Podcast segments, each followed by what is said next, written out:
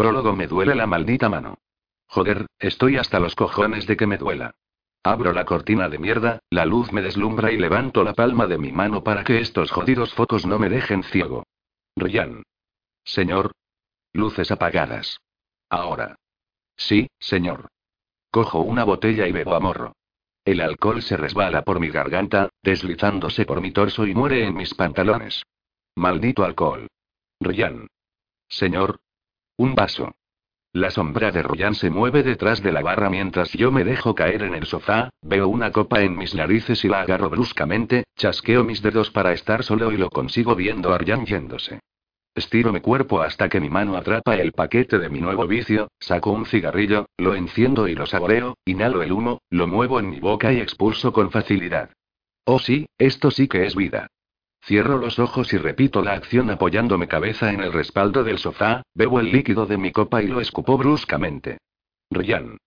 Bastián miro a Ryan muy enfadado. Él sabe que no tiene ningún derecho a dirigirse a mí por mi nombre, si lo hace, es que está cabreado y va a patearme el trasero.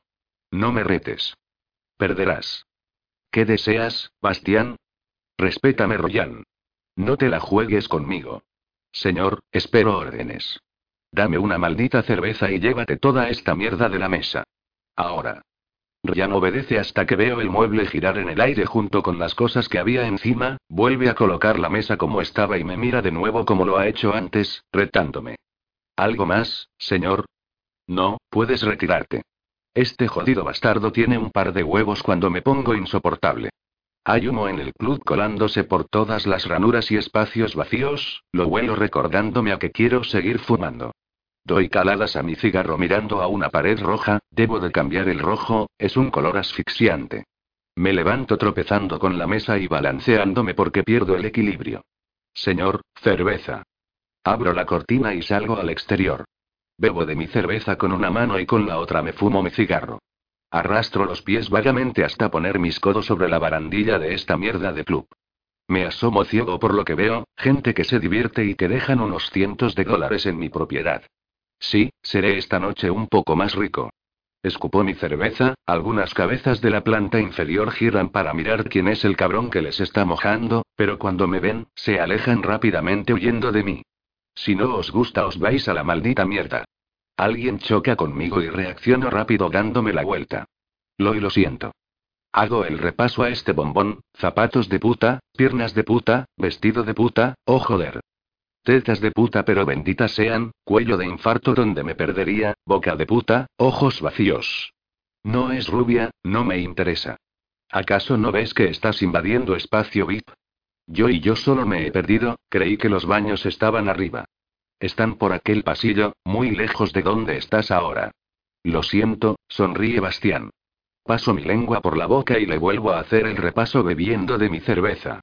Zapatos de infarto, piernas de muerte, vestido tentador, tetas que lamería, cuello que mordería, labios donde pondría los míos, mirada y mirada vacía y sigue sin ser rubia. Vete. De. Aquí. Ryan ve cómo doy un paso hacia esta puta e interviene echándola de mi espacio. Maldita y jodida seguridad. Necesito más de la que se supone que velan por la mía. Vuelvo hacia mi sofá, sentándome y apagando el cigarro sobre la mesa vacía. Señor. ¿Qué cojones quieres ahora, Ryan? El señor del callejón quiere entrar al club. Refuerza la seguridad de la puerta y que no lo dejen pasar. Llamad a la policía si es necesario. Entendido. Ah, Ryan. Señor. Tráeme a mujeres. Sí, Bastián. Ignoro que nuevamente ha vuelto a pronunciar mi nombre. Lanzo mi cerveza estrellándola contra la pared, me muevo cogiendo otro cigarro del paquete que está en el suelo, lo enciendo y me vuelvo a fumar otro. Oh sí. Malgasto el tiempo esperando cuando la cortina se abre y Ryan da paso a las mujeres. Una, dos, tres, cuatro, cinco y no. La última. Fuera. Ryan le impide el paso y cierra la cortina de nuevo. Sigo la figura de unas piernas muy largas moviéndose hacia la música, la hace sonar y vuelve a su posición. Levanto dos de mis dedos y dos de las mujeres reaccionan rápidamente adelantándose para sentarse cada una a mi lado, las abrazo apretando sus cuerpos a mis costados y doy una última calada al cigarro lanzándolo mientras me río. Las tres mujeres bailan para mí, mueven sus cuerpos al son de la música que tanto me excita, perdiéndome en sus cuerpos sin dejar de fijarme en ellas, en cómo bailan entre sí. Siento las manos de las dos mujeres que tengo a mi lado pero no me provocan una mierda, yo a cambio coloco mis manos en sus hombros para que no se pasen de la raya y bostezo, a pesar de que son calientes como el infierno, son una maldita mierda. Una de ellas está cantando y yo me aburro. Bastián, ¿no te gusta? Una de las mujeres pone morritos y se enfada, pero no deja de bailar. Mi reacción es nula, mi sentido común también lo es, al igual que la mano que está colándose por debajo de mis pantalones. ¿Tú, cómo te llamas? Mindy me responde mordiéndome el cuello. Bien, Mindy, como no saques tu linda y hermosa mano de mis pantalones, cogeré tu bonita cara, tus tetas falsas y tus diez deditos y te los rajaré con un cuchillo. ¿Te parece una buena idea? La mujer quiere huir asustada, yo le respondo con el ceño fruncido. No le he ordenado que se vaya de mi lado. La acerco contra mí y apoya su cabeza en mi cuello como la otra. Beso sus cabezas y sigo mirando el espectáculo que tengo frente a mis ojos. Ellas son hermosas, son rubias, tienen ojos azules y... Pero ninguna de ellas es Nancy. Capítulo 1 Me limpio las babas que intentan salir por mi boca a través de mis labios, saco la lengua aspirando todo el líquido que se me pueda derramar. No puedo babear, babear literalmente. Olvido la poca elegancia de verme así para centrarme en la pantalla del ordenador, escribo, estoy concentrada, pero directamente vuelvo la vista a mi objetivo. Vale, una más no me matará, ¿no? Me doy por vencida y me arrastro sobre silla al otro lado de la mesa para coger lo que es mío, sí, aquí estás. Abro el envoltorio de mi chocolatina preferida y la muerdo con efusividad como si no me hubiera comido unas 20 esta mañana.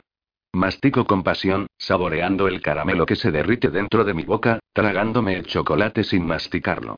Me chupo los dedos y tiro el envoltorio en la mesa, arrastro mi silla de nuevo al centro, feliz y concentrada en la pantalla del ordenador situado en el lado derecho. Sigo con lo que estaba haciendo e inclusive le pongo atención, pero hay una serie de dulces que me están llamando y no tengo por qué negarles. Esta vez me arrastro más rápido para desenvolver el pastel de merengue que me he comprado hace un rato, lo admiro y se me derrite el corazón. Babeo acercándolo a mí, disfrutando del primer bocado, oh, sí. Quiero comer esto para el resto de mi vida, está tan sumamente bueno que voy a ignorar el hecho de que me he comido cinco a la hora del almuerzo. Subo el pastel hacia mi cara para mirarlo mucho mejor. Por favor, no te acabes tan pronto, solo me he comprado tres para la tarde y ya eres el último. Me río porque me meto en la boca más merengue de la cuenta, alguien toca a la puerta y se abre sin haber dado permiso para que entre. Nancy, tienes que ir. ¿Se puede saber qué haces? Comer. ¿Y toda esa mierda que tienes encima de la mesa? Restos.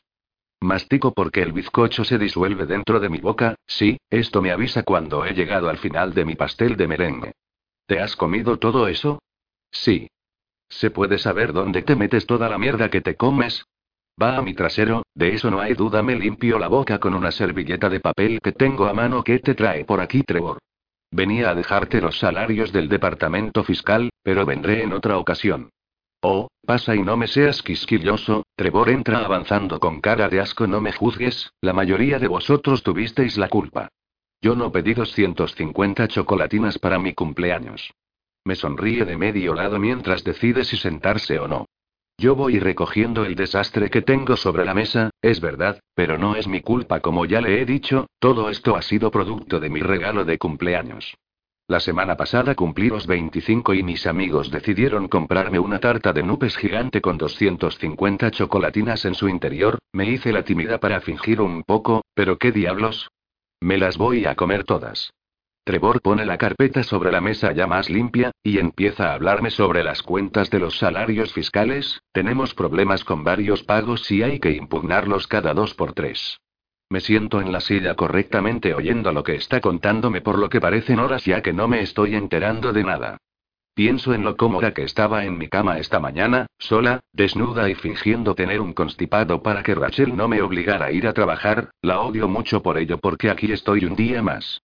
La lluvia cae fuerte en Chicago y yo no dejo de pensar en si voy a encontrar más pasteles de merengue, tendré que recorrer toda la ciudad si es necesario, me ha dado fuerte por ese sabor y nadie me va a quitar la ilusión de comer todo lo que quiera. Sí, tan blanco y sabroso. ¿Me estás escuchando, Nancy? Trevor, ¿hay una fábrica de merengue en Chicago? ¿Qué? Me mira extrañado. Una fábrica de merengue bobo niego con la cabeza porque el abuelo no se entera de nada, abro el buscador en el ordenador para ver si hay alguna cuando su mano agarra mi brazo. Nancy, ¿por qué no te tomas unos días libres? Hoy es viernes y trabajaste hasta en tu cumpleaños, ni siquiera yo trabajo en el mío aunque esté divorciado. Vete unos días a algún lugar y descansa. Yo no estoy cansada, solo que me muero por comer merengue y el pensar que se acaba o algo me pone nerviosa. Trevor se levanta suspirando, rodea la mesa para apartarme del ordenador con la silla y nos reímos porque hago fuerza sujetándome a las carpetas, al borde, a todo lo que pueda con tal de que me deje en paz. Necesito saber si hay alguna fábrica de merengue o la obsesión que tengo en mi cabeza acabará con mis nervios. Consigo forcejear con brutalidad hasta que me levanto y por el impulso, Trevor acaba estrellándose contra la pared. Le miro riendo y él también lo hace. Si algo aprendo a diario de él es que le pone una sonrisa a todo aún estando jodido por dentro como lo está, al igual que yo. Tienes fuerzas, eh. El haber salido con Trumper te ha beneficiado, los dos matamos la risa tan pronto vocaliza su apellido, lo siento, se me ha escapado, no he pensado con claridad. No y en si no pasa nada, arrastro la silla para sentarme de nuevo y él lo hace enfrente. No puedo negar que he salido con Bastián Trumper durante algún tiempo, pero tampoco puedo negar que ya no estoy saliendo con él.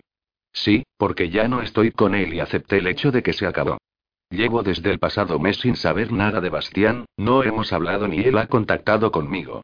Mateo envió un comunicado a la prensa para informar sobre su estado de salud, decía que estaba bien y necesitaba reposo, deseó feliz Navidad a todos y Bastián lo firmó. He leído ese comunicado como unas diez mil veces, hasta lo tengo impreso solo para rozar con mi dedo la firma del hombre que amo. Me mata el no saber de él, pero sé que está en buenas manos, con su familia y con su señora Trumper junto a él, su esposa. No le he visto por la ciudad a pesar de que he salido mucho para ver si me encontraba con él, la semana pasada fuimos hasta el Vamper pero no había ni rastro, Bastián se ha dado por vencido conmigo y lo puedo entender. Una parte de mí se arrepiente de haber huido en fechas navideñas cuando estábamos más unidos que nunca, pero otra parte de mí no lo hace, no, él está casado y tiene dos hijos. Que se vaya a la mierda. Lo siento Nancy, ¿me oyes? ¿Qué? No quería decir eso realmente, se me ha escapado. Trevor, no te preocupes. Llevo muy bien la ruptura definitiva, un mes sin saber de él y él tampoco ha dado señales de vida, así que no tienes por qué preocuparte. No puedo negar que he salido con Bastián porque sería engañarme a mí misma, pero déjalo estar. ¿No vas a contarme qué hizo ese cabrón? Yo tampoco he contactado con él, solo hice lo que me pediste y sabes la respuesta. Ya no importa, nada lo hace ya. Estas navidades han sido las peores de mi vida por muchas razones. La casa de mis padres se llenó de gente entre familiares y amigos, estuvimos una semana riendo, comiendo, bebiendo y disfrutando. Todos, absolutamente todos menos yo. En Crested cumplieron con el objetivo de no dejarme caer eso intenté, fingir como siempre y no fastidiarles las fiestas. Cuando estaba allí, contacté un par de veces a escondidas con Ryan y me informó de que la famosa esposa señora Trumper seguía con Bastián y era mejor que no apareciera. Ese día lloré mucho e hice una escena delante de todos porque mis gritos eran bastante fuertes. Desde entonces, no he vuelto a saber nada de Bastián, le mandé un mensaje el día de su cumpleaños pero nunca me respondió, tampoco recibí ninguno en el mío. Al regresar a Chicago, me instalé de nuevo en casa de Rachel y fue como volver a empezar, mis amigos no me dejan sola aunque me agobian demasiado para no verme mal. El día que me reincorporé a mi trabajo me encontré con que Trevor no sabía nada y no me extrañó ya que pasó las navidades en Suiza. No le he llegado a contar los motivos reales de mi ruptura, no sé si sabe que Bastián tiene una esposa e hijos y no quiero saberlo, él no tiene la culpa de nada pero me enfadaría bastante que me lo hubiera ocultado. Sin embargo, le pedí que me dijera si él estaba bien, si se estaba cuidando pero Bastián no le cogió la llamada, no lo ve en el club de golf y tampoco por ningún lado. Dejamos el tema a un lado y continuamos con nuestra vida, todos lo hemos hecho al fin y al cabo. Nancy ahora capta mi atención. Venga, vete a casa y descansa unos días allí. No quiero verte mal. ¿Me ves mal? Te veo diferente, no sé, tienes algo en la cara, se ríe de mí y yo también en serio Nancy, hazme caso que soy más viejo que tú y sé de lo que hablo. Tómate unos días libres y vuelve cuando te hayas calmado. Estoy calmada, Trevor Carter. Estoy muy bien, estoy feliz y viviendo. ¿Por qué me dices que me vaya unos días? Solo quiero comer merengue y muero por comerme uno con el bizcocho de fresa. ¿Te das cuenta de lo sabrosa que es la fresa? Como quieras, Nancy, eres imposible. Vuelve a mirar a su carpeta y le lanzo una chocolatina, la esquiva y le lanzo otra, así con las siguientes cuatro hasta que la última me la devuelve. Nos reímos estando todo bien entre nosotros y dirijo mi vista al informe de nuevo. Trevor es un buen hombre, él quiere lo mejor para mí y sé que está ahí siempre que lo necesito. Mi relación con él se ha forjado con el paso del tiempo, no ha intentado ningún movimiento fuera de lo normal, es más, yo he provocado a Bastián agarrándome a su brazo cuando salimos a almorzar juntos. Pero mi exnovio sigue sin dar señales de vida.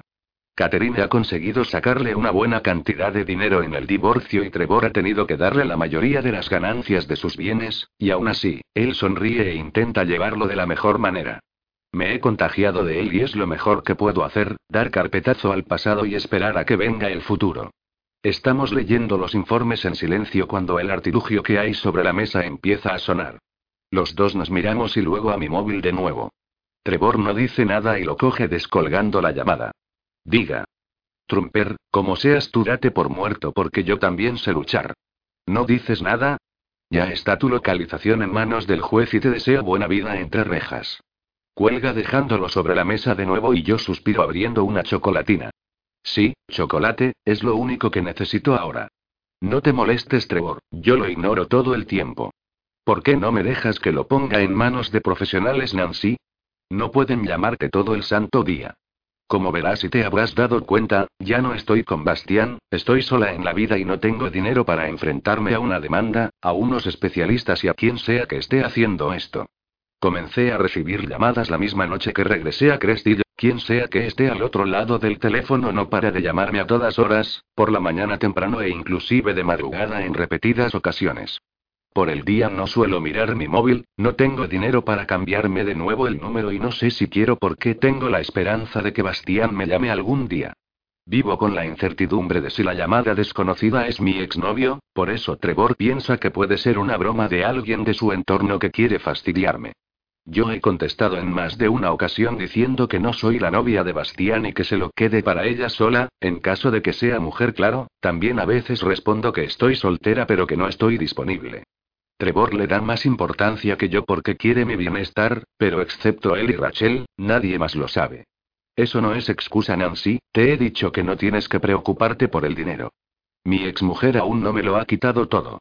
Trevor suspiró abriendo otra chocolatina. Solo digo que ignora mis llamadas, yo ya he aprendido a vivir con ellas. Sabes que quiero lo mejor para ti y deberías aceptar mi ayuda. Gracias, pero quiero dejarlo todo pasar, no tengo ni ánimos ni fuerzas para averiguar quién me está llamado. Hablamos un poco más sobre trabajo y se prepara para volver a su oficina, ya casi es la hora de la salida. ¿Te llevo a casa o a la tienda? No, ya cojo el metro, quiero ir a la pastelería. Está lloviendo, Nancy, te llevo en el coche, no me importa. Trevor, quiero ir a la pastelería, además esta noche tienes la gran cita. Él ha conocido a una camarera del bar donde solemos ir, ella se llama Nella y le tiene embobado todo el día, le invitó a tomar unas copas hoy mismo y ha estado más contento de lo habitual, él piensa que ha perdido el romanticismo y no sabe cómo tratar a una mujer. No me lo recuerdes, estoy de los nervios. Sé tú mismo, os gusta y si lo harás muy bien. Se va a enamorar de ti una vez que vea el restaurante donde la llevas a cenar. Gracias a ti. Sí, miro a la nada. Bastián solía llevarme allí. ¿Eh? ¿Qué vas a hacer tú? Intenta distraerme, le miro con una sonrisa.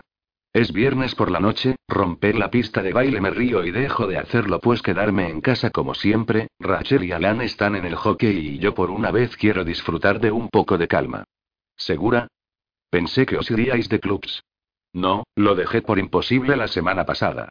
Es más que evidente que ya no tiene gracia. Hace poco estuvisteis en el Vamper, ¿no es así? Ya, por última vez.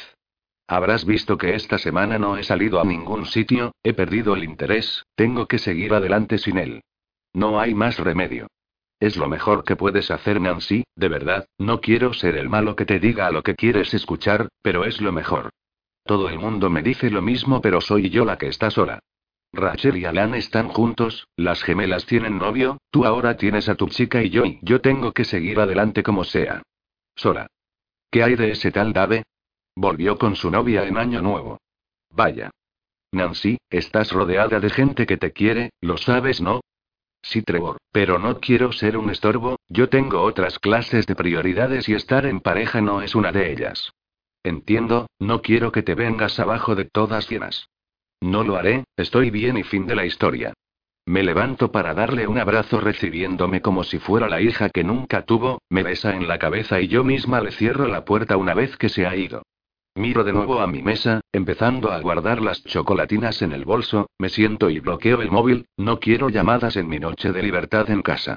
La puerta se abre de nuevo con la cabeza de Ater asomando. Dime cariño, ¿ha venido ya tu chico? Todavía no Nancy, un, hay una mujer que pregunta por ti. Sorpréndeme. Espera, no, no lo digas. Ría o Molly. ¿Verdad? No, una tal Bárbara. Me quedo congelada al oír el nombre que me ha estado torturando durante semanas. Creía que era Ria o Molly porque ahora no dejan de aparecer en la prensa amarilla, van juntas a todos lados e incluso me las encontré y se rieron de mí por haber roto con Bastián. No pueden ser mis amigos porque ellos no vienen al trabajo, mi madre tampoco porque tengo contacto con ella de diario y está en casa.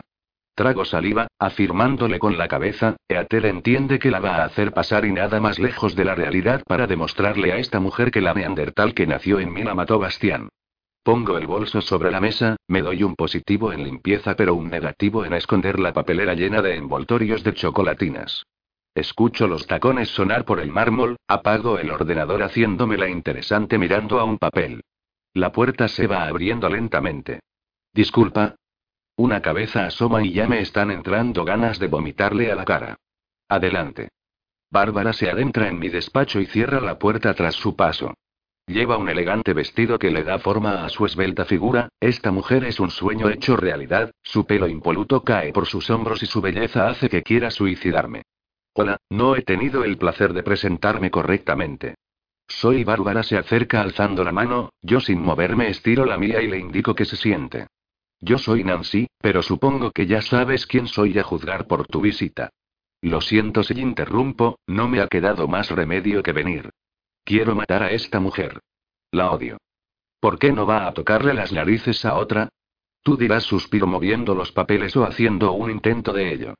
Antes de nada, quiero pedirte disculpas por no haberme presentado correctamente aquel día en el hospital. Disculpas aceptadas. Supongo que las circunstancias nos llevaron a ello. Sí. Nancy, no me voy a andar con rodeos. Si he venido hasta ti es porque necesito hablar contigo urgentemente. No quiero inmiscuirme en tu trabajo, ¿podríamos tomar algo? Dudo en sus palabras, probablemente ella venga a hablarme de su matrimonio con Bastián y yo no tengo la necesidad de meterme en una relación que no es la mía. No me interesa nada de lo que pueda decirme, no quiero saber si están juntos o separados, mi exnovio pasó a la historia y aunque siempre lo recordaré, ya no tengo nada que hacer. Aún así, la parte idiota de mí se muere por saber si está bien, si se alimenta, si toma su medicación, si está en reposo, si le dan tranquilidad. Necesito saber algo de él y estoy desesperada. Asiento con la cabeza y guardo mis cosas, se ve feliz. Cinco minutos. Es lo único que te voy a dar. Te lo agradezco mucho, Nancy. Cree que para mí tampoco es fácil estar aquí. Me levanto dando pequeñas patadas a la papelera, rezo para que no se haya dado cuenta del desastre que tengo debajo de mi mesa. Ella también se levanta esperando mientras me pongo el abrigo. Hoy he escogido un vestido azul que me llega por las rodillas y es bastante ajustado porque casi no puedo moverme, menos mal que llevo mis botas altas que van a protegerme de no caerme en un charco. Salimos de mi trabajo, caminamos por las calles de Chicago en silencio, la lluvia nos ha dado tregua y yo me he olvidado de mi paraguas en la oficina. No nos alejamos mucho cuando decidimos meternos en el primer local que vemos, es un pequeño bar de madera oscura, las mesas y las sillas son del mismo color, hay buen ambiente y se ve muy tranquilo para nosotras. Al entrar, colocamos nuestros abrigos en la silla y nos encaramos cuando el camarero viene. ¿Qué desean señoras? Señorita, aquí hago un intento de esbozar una sonrisa, pero fracaso. Yo quiero una copa de vino rosado, habla deslizando las palabras con suavidad y elegancia. ¿Y usted, señorita? Yo quiero un batido de vainilla doble con nata montada y canela. Enseguida les traigo sus pedidos. El camarero se va y Bárbara pone ambas manos sobre la mesa cruzándolas, yo me siento colocando mi espalda sobre la silla, cruzando mis piernas con mis manos sobre ellas. No sé si debo empezar a hablar o la dejo a ella, lo único de lo que me doy cuenta es que está bastante preocupada o al menos esa es la sensación que me transmite. Intento que no se me forme un nudo en la garganta al fijarme en la alianza de casada tan reluciente, quiero ignorar que está allí pero no deja de brillar. Nancy, gracias por aceptar esta pequeña reunión.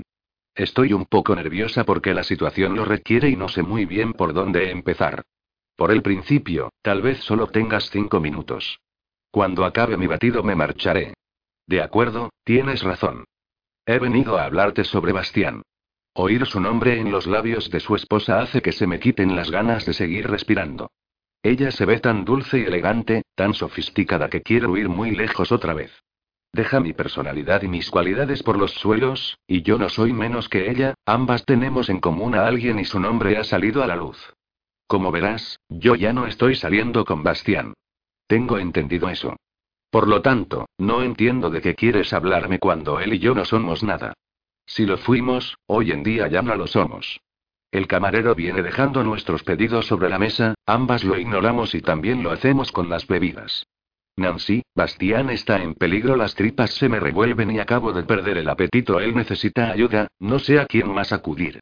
¿De qué peligro estamos hablando? Conozco a Bastián, él no está en peligro, él es el peligro. Me enfado porque odio que esta mujer sepa sobre él algo más que yo. En definitiva, odio que cualquier persona sepa algo más que yo. Pierdo el interés en ella, centrándome en mover el batido con la pajita, le doy un sorbo y lo trago sin saborearlo. Respiro hondo, hay tensión entre nosotras. Quiero contarte lo que ha pasado para que puedas entender la gravedad de los asuntos. Bastián y yo estuvimos casados, pero ya no lo estamos. Explícate esto, me interesa, voy a escucharla solo para poner respuestas a mis preguntas. Bastián y yo nos casamos, él me ayudó. Yo no soy americana nativa, soy rusa y mi apellido de soltera era Ivanov, Bárbara Ivanov. Con 20 años conseguí una beca de estudios en el país, me concedían los tres últimos años de mi carrera y fue una oportunidad muy grande para salir de Rusia y labrarme un futuro mejor. Conocí a Bastián en la universidad, aunque teníamos algunas asignaturas juntos no éramos amigos, hablábamos esporádicamente pero él ya empezaba a ganar campeonatos y era bastante popular. Todo cambió para mí cuando me di cuenta que mi visado americano acababa una semana después de licenciarme y yo no quería volver a mi país. Aquí tenía amigos, estaba segura de que iba a encontrar trabajo en poco más de una semana, pero necesitaba rápidamente los papeles para quedarme a vivir y sin trabajo no tenía visado tampoco. ¿Y se lo pediste a Bastián, no? Dos días antes de la graduación, el grupo de ciencias preparó una acampada para despedirnos y Bastián acudió a ella. Todas las chicas se acercaban a él, siempre estaba rodeado de ellas, yo era la única que no le hacía caso porque para mí era un sueño inalcanzable, el chico más guapo del campus con la extranjera rusa no era lo más normal. A medida que pasaba el fin de semana, me acercaba más a él, me di cuenta que era un ser maravilloso, era honrado y noble y aunque no dejaba de hablar de la lucha, tenía algo especial que hacía querer no separarte de él. Evita los detalles, por favor, me muero de celos. La última noche que pasamos todos juntos hicimos un círculo alrededor de la hoguera, empezamos a hablar sobre nuestros proyectos de futuro y yo conté que volvería a la aldea y ayudaría a mi familia a vender ganado. Todos mis amigos estaban tristes porque probablemente no me verían nunca más, todos ellos menos Bastián. Él se levantó, me cogió de la mano llevándome a solas y me dijo que no me marcharía del país. Sí, me puedo imaginar cómo fue.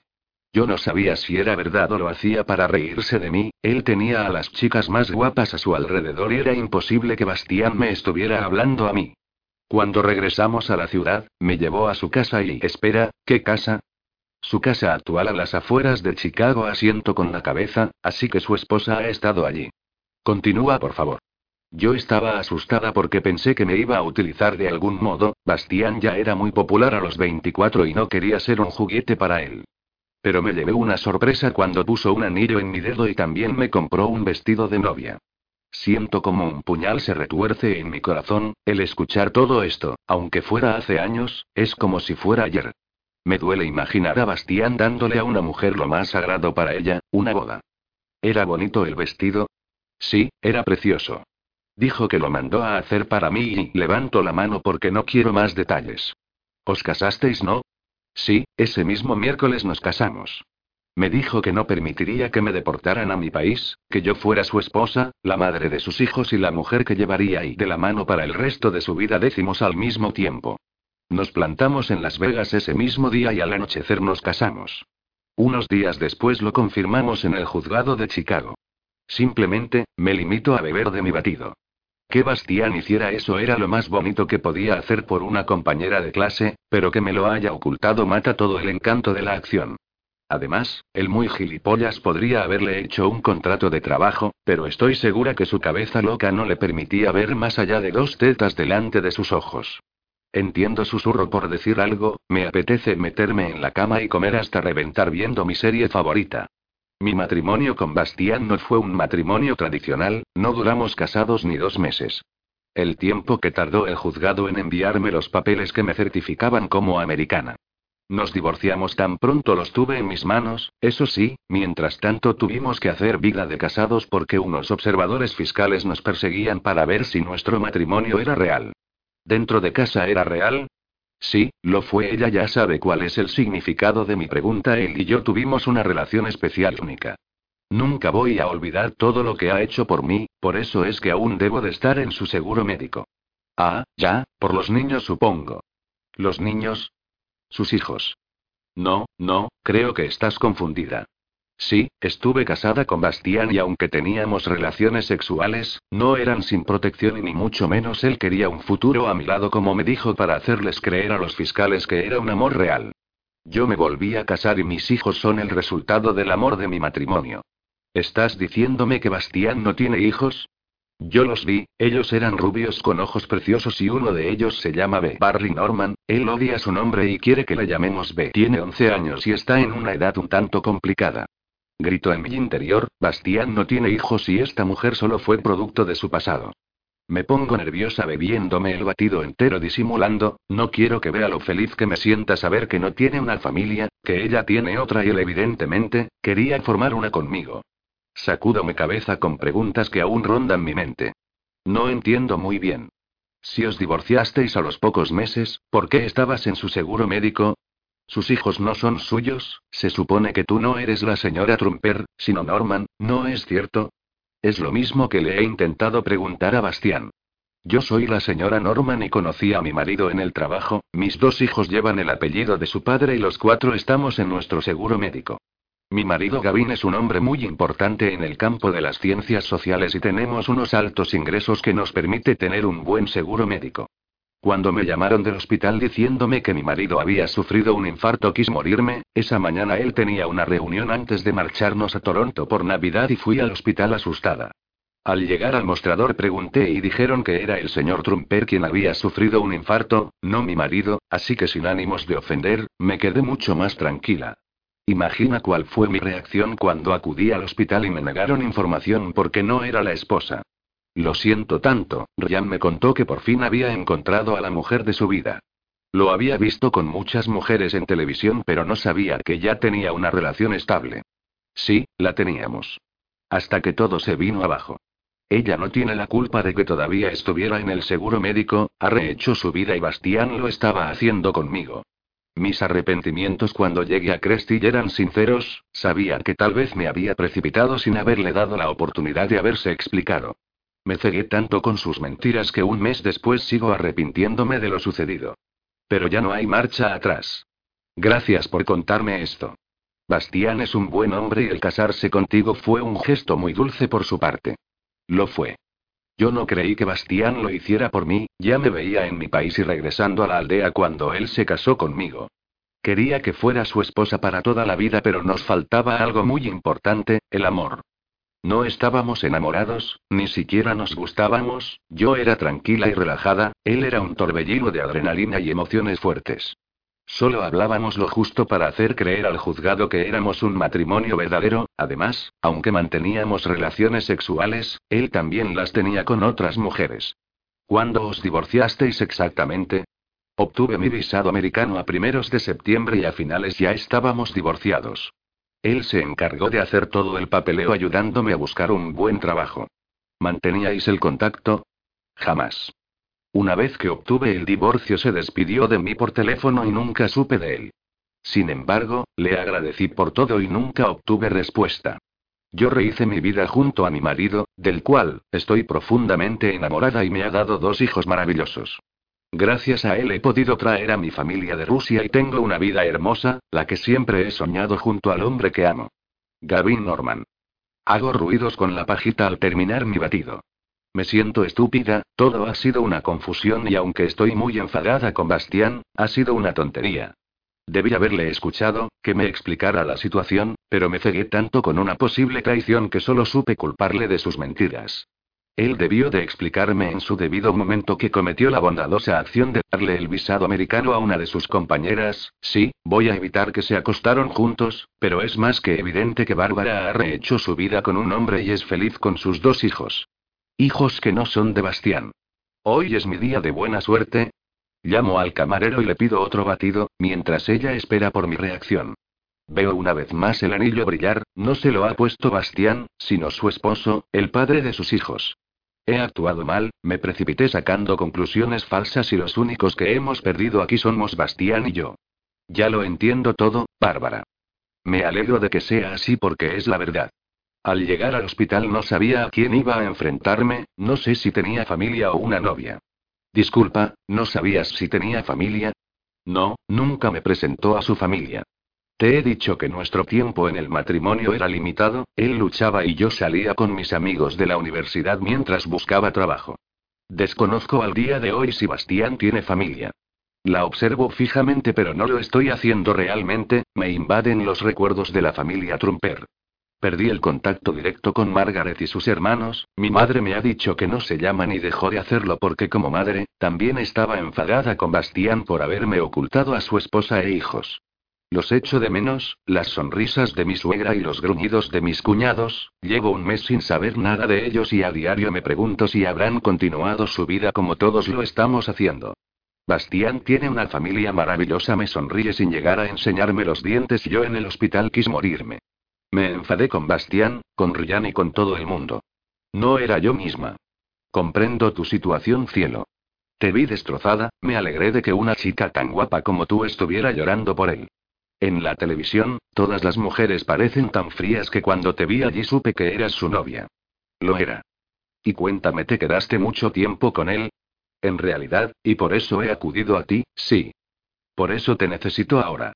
¿Está bien, Bastián? Enciendo todas mis alarmas como mujer enamorada. No sé cómo defines bien. Ryan me comentó en el hospital que no entráramos en la habitación hasta que pasara una media hora, que iban a cambiarle la medicación y que Bastián aprovecharía para descansar un poco. Pero no llegué a entrar hasta que Ryan no volvió a aparecer en el hospital, pensé que no sabía qué decirle, yo no era nadie, solo una vieja amiga y ni eso. ¿Entraste con él? Sí, entré con Ryan y cuando me vio quiso quitarse los cables de las máquinas, se quería morir. Vinieron los médicos para inyectarle sedantes, no llegué a hablar con él, pero supongo que entendió todo al verme. Ryan me contó quién eras tú y lo que había pasado, si hubiera sabido que huías de él por pensar que estábamos casados te hubiera contado la verdad allí mismo. Yo no sabía qué hacer, no sabía nada, imagina cuál sería tu reacción si tras 15 años aparece un antiguo novio en tu vida. Él no fue ni siquiera mi novio, no quería entrar en su vida y ni me apetece, él y yo somos de dos mundos diferentes. Yo también creía que éramos de dos mundos diferentes hasta hace cinco minutos. Me he dado cuenta que Bastián y yo somos más parecidos de lo que creía, el haberse casado con una chica no le hace menos mío, solo fue una consecuencia de su pasado. Por lo que me ha explicado, él solo quería darle los papeles y largarla de su vida, él me contó que en esos años ya empezaba a odiar a las mujeres para sedarlas y follarlas después. Ella solo era un mal recuerdo que ha venido en un mal momento. Suspiro sin saber qué hacer con mi segundo batido, tengo los nervios consumiéndome cada vez más. Ella es tan relajada, calmada, que creo que se va a dormir en cualquier momento. Sé que Bastián odia a las mujeres, recordando que me dijo que yo tenía suficiente carácter como para aguantarle, yo también lo creía hasta hace un mes que huí de él por el pánico y los celos de Neandertal. Me moría al pensar que ya había formado una familia, que tenía hijos, que no quería casarse porque ya lo había hecho. Estaba tan sumamente aturdida por todos los acontecimientos que no tengo excusa, pero supongo que se acabó. Me puedo imaginar cómo lo pasó. Los dos sufrimos mucho en nuestra relación. Nancy, si he acudido a ti es porque Bastián necesita ayuda. Ryan y yo no sabemos qué hacer. Estoy teniendo problemas con mi marido porque no quiere que me quede en Chicago, pero no puedo dejarle ahora que sé que está mal. ¿A qué te refieres? Yo no vivo en Chicago, vivo en California. El mes pasado vinimos aquí antes de Navidad por motivos de trabajo, mi madre se empeñó en hacer algunas compras y toda la familia viajamos juntos a la ciudad mientras mi marido se encontraba en algunas reuniones. Cuando supe lo de Bastián me quise quedar, discutí con mi marido, me fui de vacaciones y mantuve el contacto escaso con Ryan. Tras Año Nuevo, Ryan volvió a contactar conmigo para decirme que se estaba escapando de las manos y que necesitaba verme para zanjar con su pasado. Bastián zanjó su pasado y lo hizo conmigo. Lo sé, no de la manera que crees, quiero decir, que necesitaba explicarle que yo no era una molestia. Bastián no cree que el hospital me haya avisado por el seguro y hasta el día de hoy, nadie puede hacerle entender eso. Hace dos días que regresé a Chicago otra vez para ayudar a Bastián. Ryan me ha llevado hasta él y lo he visto irreconocible. Está borracho, consumido, denigrado y tiene problemas. He intentado acercarme pero no me deja. Oh Dios mío. Bastián me dijo que moriría literalmente si le dejaba de nuevo y lo está haciendo tan mal, ¿está? Sí. Yo vuelvo a California dentro de dos días, no puedo quedarme más tiempo, allí tengo mi vida, mi trabajo, mis hijos, todo. Vengo porque en su momento Bastián me ayudó y necesito saber que está bien, tengo la sensación de que todo ha sido por mi culpa. La culpa ha sido mía, no tuya, así que no te preocupes. Es verdad, actué como una neandertal. Aún no puedo creerme que todo esto esté pasándome, realmente esperaba alguna respuesta por parte de Bastián, aunque lo único que he conseguido es que acepte el hecho de que no estamos juntos. Tengo la sensación de que yo también debo ayudarle, pero tengo miedo a que me rechace. No ha sido tu culpa, él no debe de dejarse así. Yo creí que la lucha le daría disciplina, ha debido de volver a caer en la vida que llevaba cuando era más joven. Ryan y yo tenemos miedo de que no salga nunca del agujero negro. Por eso es por lo que acudo a ti, Ryan no quiere molestarte y no puede dejar solo a Bastián, está dejándose la piel para mantenerle a salvo. Por favor, susurro negando. Él ha vuelto a las peleas callejeras. ¿Qué? Ryan me lo ha contado, lucha con hombres en los callejones de sus clubs para desahogarse. Dice que el gimnasio no le quita dolor suficiente. Oh, mi Neandertal, ¿qué estás haciendo? Odio estar escuchando todo esto de esta mujer, aunque no esté en su vida, valoro que esté aquí para ayudar a Bastián como él lo hizo en su momento. Temo que esté más abatido de la cuenta, en nuestra primera ruptura estaba bien porque al menos se centró en la lucha, pero ahora no está bien. Tengo miedo de que haya muerto por dentro y no pueda recuperarse. Para mí es duro asimilar lo que estás contándome, yo y yo no sé qué es lo correcto. Ayúdale por favor. No seré yo quien decida por ti o por él, Ryan me ha dicho que eres el amor de su vida y no sabemos qué hacer. Habla con Bastián.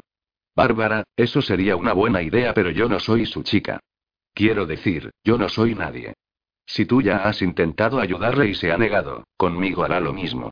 No estoy preparada para un rechazo, me moriría si le viera y girara la cara como me amenazó en su momento. Habré quedado en el olvido para él, no me llamó, no me buscó, no quiso saber nada más de mí, sí, al igual que yo, pero yo era la que necesitaba explicaciones. Me mata la idea de que esté con mujeres, de que las haya drogado y follado, o simplemente que las roce, que piense en ellas, que les dedique sus sonrisas, sus miradas, sus palabras. Creo que no me encuentro con fuerzas suficientes para verle como me lo está describiendo Bárbara. Por favor, continúa suplicándome, eres su última oportunidad. No lo sé. Si él me rechaza no creo que lo soporte. Porque le amas cielo. Lo dicen tus ojos. ¿No ves que me he bebido dos batidos de vainilla con nata? Son deliciosos, sonríe y yo no lo hago. Elida Bastián quiere decir confusión, le conozco y sé que no soportará verme. Inténtalo, yo me marcho el domingo, me mataría verle así. En parte estoy en esto por su culpa, si me hubiera borrado de su seguro médico ahora estaría viviendo en la ignorancia, pero si yo no puedo girar la cabeza hacia otro lado, tú tampoco puedes, Nancy. Estira su brazo hasta tocar mi mano y suspiro cerrando los ojos. ¿Por qué me haces esto, Bastián? Si le veo con una mujer voy a morir. No debe de importarme porque se supone que no estamos juntos, él puede hacer lo que quiera, pero verle con una mujer a su lado sería mi entierro.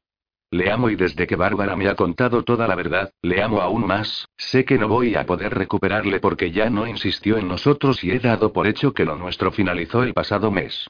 Cierro los ojos y los vuelvo a abrir, estoy nadando en un mar lleno de confusiones pero tengo que hacerlo, tengo que intentarlo o al menos aunque me cueste un disgusto. Veré a Bastián sin saber cómo me lo voy a encontrar, esté como esté me quedaré con los buenos recuerdos de nuestro pasado. Si me ignora daré media vuelta y me iré, si me grita pensaré que está enfadado con alguien que no soy yo, y si está con una mujer, lo aceptaré. Afirmo y provoco una sonrisa en Bárbara. Está bien, lo intentaré por él. Aunque sigo pensando que es una mala idea, él no querrá verme. Querrá, ya verás que sí. Vámonos, si todo va bien espero volver mañana a casa con mi familia. Nos levantamos y pagamos en la barra. Cuando salimos a la calle, la lluvia está apretando fuerte y nos cobijamos bajo su paraguas, tiene el coche aparcado enfrente de mi trabajo y vamos hacia allí. Una vez que estamos dentro, Bárbara empieza a conducir. ¿Es tu coche? No, de Bastián. Me ha dado las llaves Ryan para que me traslade en la ciudad. ¿Qué haces exactamente con Bastián? ¿Le ves? ¿Te grita y te vas? Más o menos, me paso casi todo el día hablando con mi marido en el ordenador. Odia que esté aquí haciendo esto, y sola. Lo siento, ojalá lo hubiera sabido antes. Por eso te digo que eres mi última oportunidad. Anoche, Arjan y a mí se nos ocurrió llamarte y aunque él no está de acuerdo, yo sí, Bastián te necesita y si está así de afectado es porque te ha perdido. Miro hacia el frente e ignoro su última frase. Tiene razón, Bastián me amenazó con morir si le volvía a abandonar y lo ha hecho. Estoy nerviosa porque no sé lo que me voy a encontrar, pero necesito verle, aunque sea para que me mande a la mierda. Quiero poner mis ojos sobre los suyos y calmarle, dejar de hacerlo con sus fotos en el ordenador. Esta vez quiero que me mire de vuelta y que me lea bien entre líneas que aún le sigo amando. Bárbara aparca el coche y no nos encontramos en casa de Bastián. ¿Dónde estamos? Pregunto nerviosa. Es viernes y no hay aparcamiento, es lo más cerca que puedo dejar el coche. ¿Bastián no está en su casa? No, él está en el vamper. Mi boca se reseca, sí, y si está en el vamper quiere decir que está ahí. Oh Dios. Mi neandertal ha vuelto a sus malos hábitos, estará bebiendo como ha dicho ella, drogado e incluso puede que tenga mujeres. No puedo evitar que todo esto me afecte, abre la puerta del coche y espera por mí para que nos cobijemos de nuevo debajo del paraguas. Pasamos la fila de gente que espera por entrar, el Vamper es un club con mucho éxito y en parte es porque es espectacular. Al llegar a la entrada, la seguridad nos mira y Peter me sonríe, sé que se acuerda de mí porque la semana pasada le intenté sonsacar si Bastián estaba en el club o no. Aunque me paseé por todas las salas VIP, por el despacho y por los oscuros pasillos, no encontré rastro del hombre que robó mi corazón. Que tengas una buena noche, Peter. Igualmente, señorita Sullivan. La música suena fuerte mientras doy un repaso a todo el club, espero por Bárbara ya que ella está cerrando el paraguas al mismo tiempo que yo me quito el abrigo y lo agarro como a mi bolso, con las dos manos delante de mí. Ella se quita el abrigo menos elegantemente porque no tiene espacio, la gente casi sale por la puerta y estamos mezcladas entre todos. Me hace un gesto para que subamos por las escaleras, sí, supongo que Bastián estará en una de las zonas VIP del club. Le conozco como la palma de mi mano, allí tiene la privacidad que supongo que busca. Nos chocamos con algunas personas en las escaleras y mi corazón da un vuelco mientras veo a Ryan esperar en el pasillo. Está mirando con el ceño fruncido a todo el mundo, seguramente fijándose si llevan armas o algo que pueda dañar a Bastián, está protegiéndole y adoro que lo haga. Bárbara se adelanta un poco y Ryan le mira a los ojos, luego, le cambia la cara cuando me ve detrás de ella, le echo un vistazo pero le aparto la mirada porque me muero de vergüenza. Pues ya estamos aquí, murmura Bárbara. Sé que Ryan no deja de poner sus ojos sobre los míos y yo le ignoro echando un vistazo al club, está lleno de gente y hay buen ambiente. Hola Nancy, giro la cara atendiéndole porque echaba de menos hasta su voz gracias por venir. De nada. No quiero interaccionar con Ryan porque me voy a poner a llorar, ¿por qué no me contó la verdad? Él tuvo en sus manos mi destino y prefirió guardar silencio. Siento rencor hacia él y aunque no tenga la culpa, no puedo mirarle a los ojos como antes. ¿Dónde está? En el mismo sitio esquiva el mirarme y responde la pregunta de Bárbara. Está bien, ella me mira y se enfrenta a mí preparada. Quiero huir de aquí. ¿Por qué tengo siempre la sensación de huir de Bastián?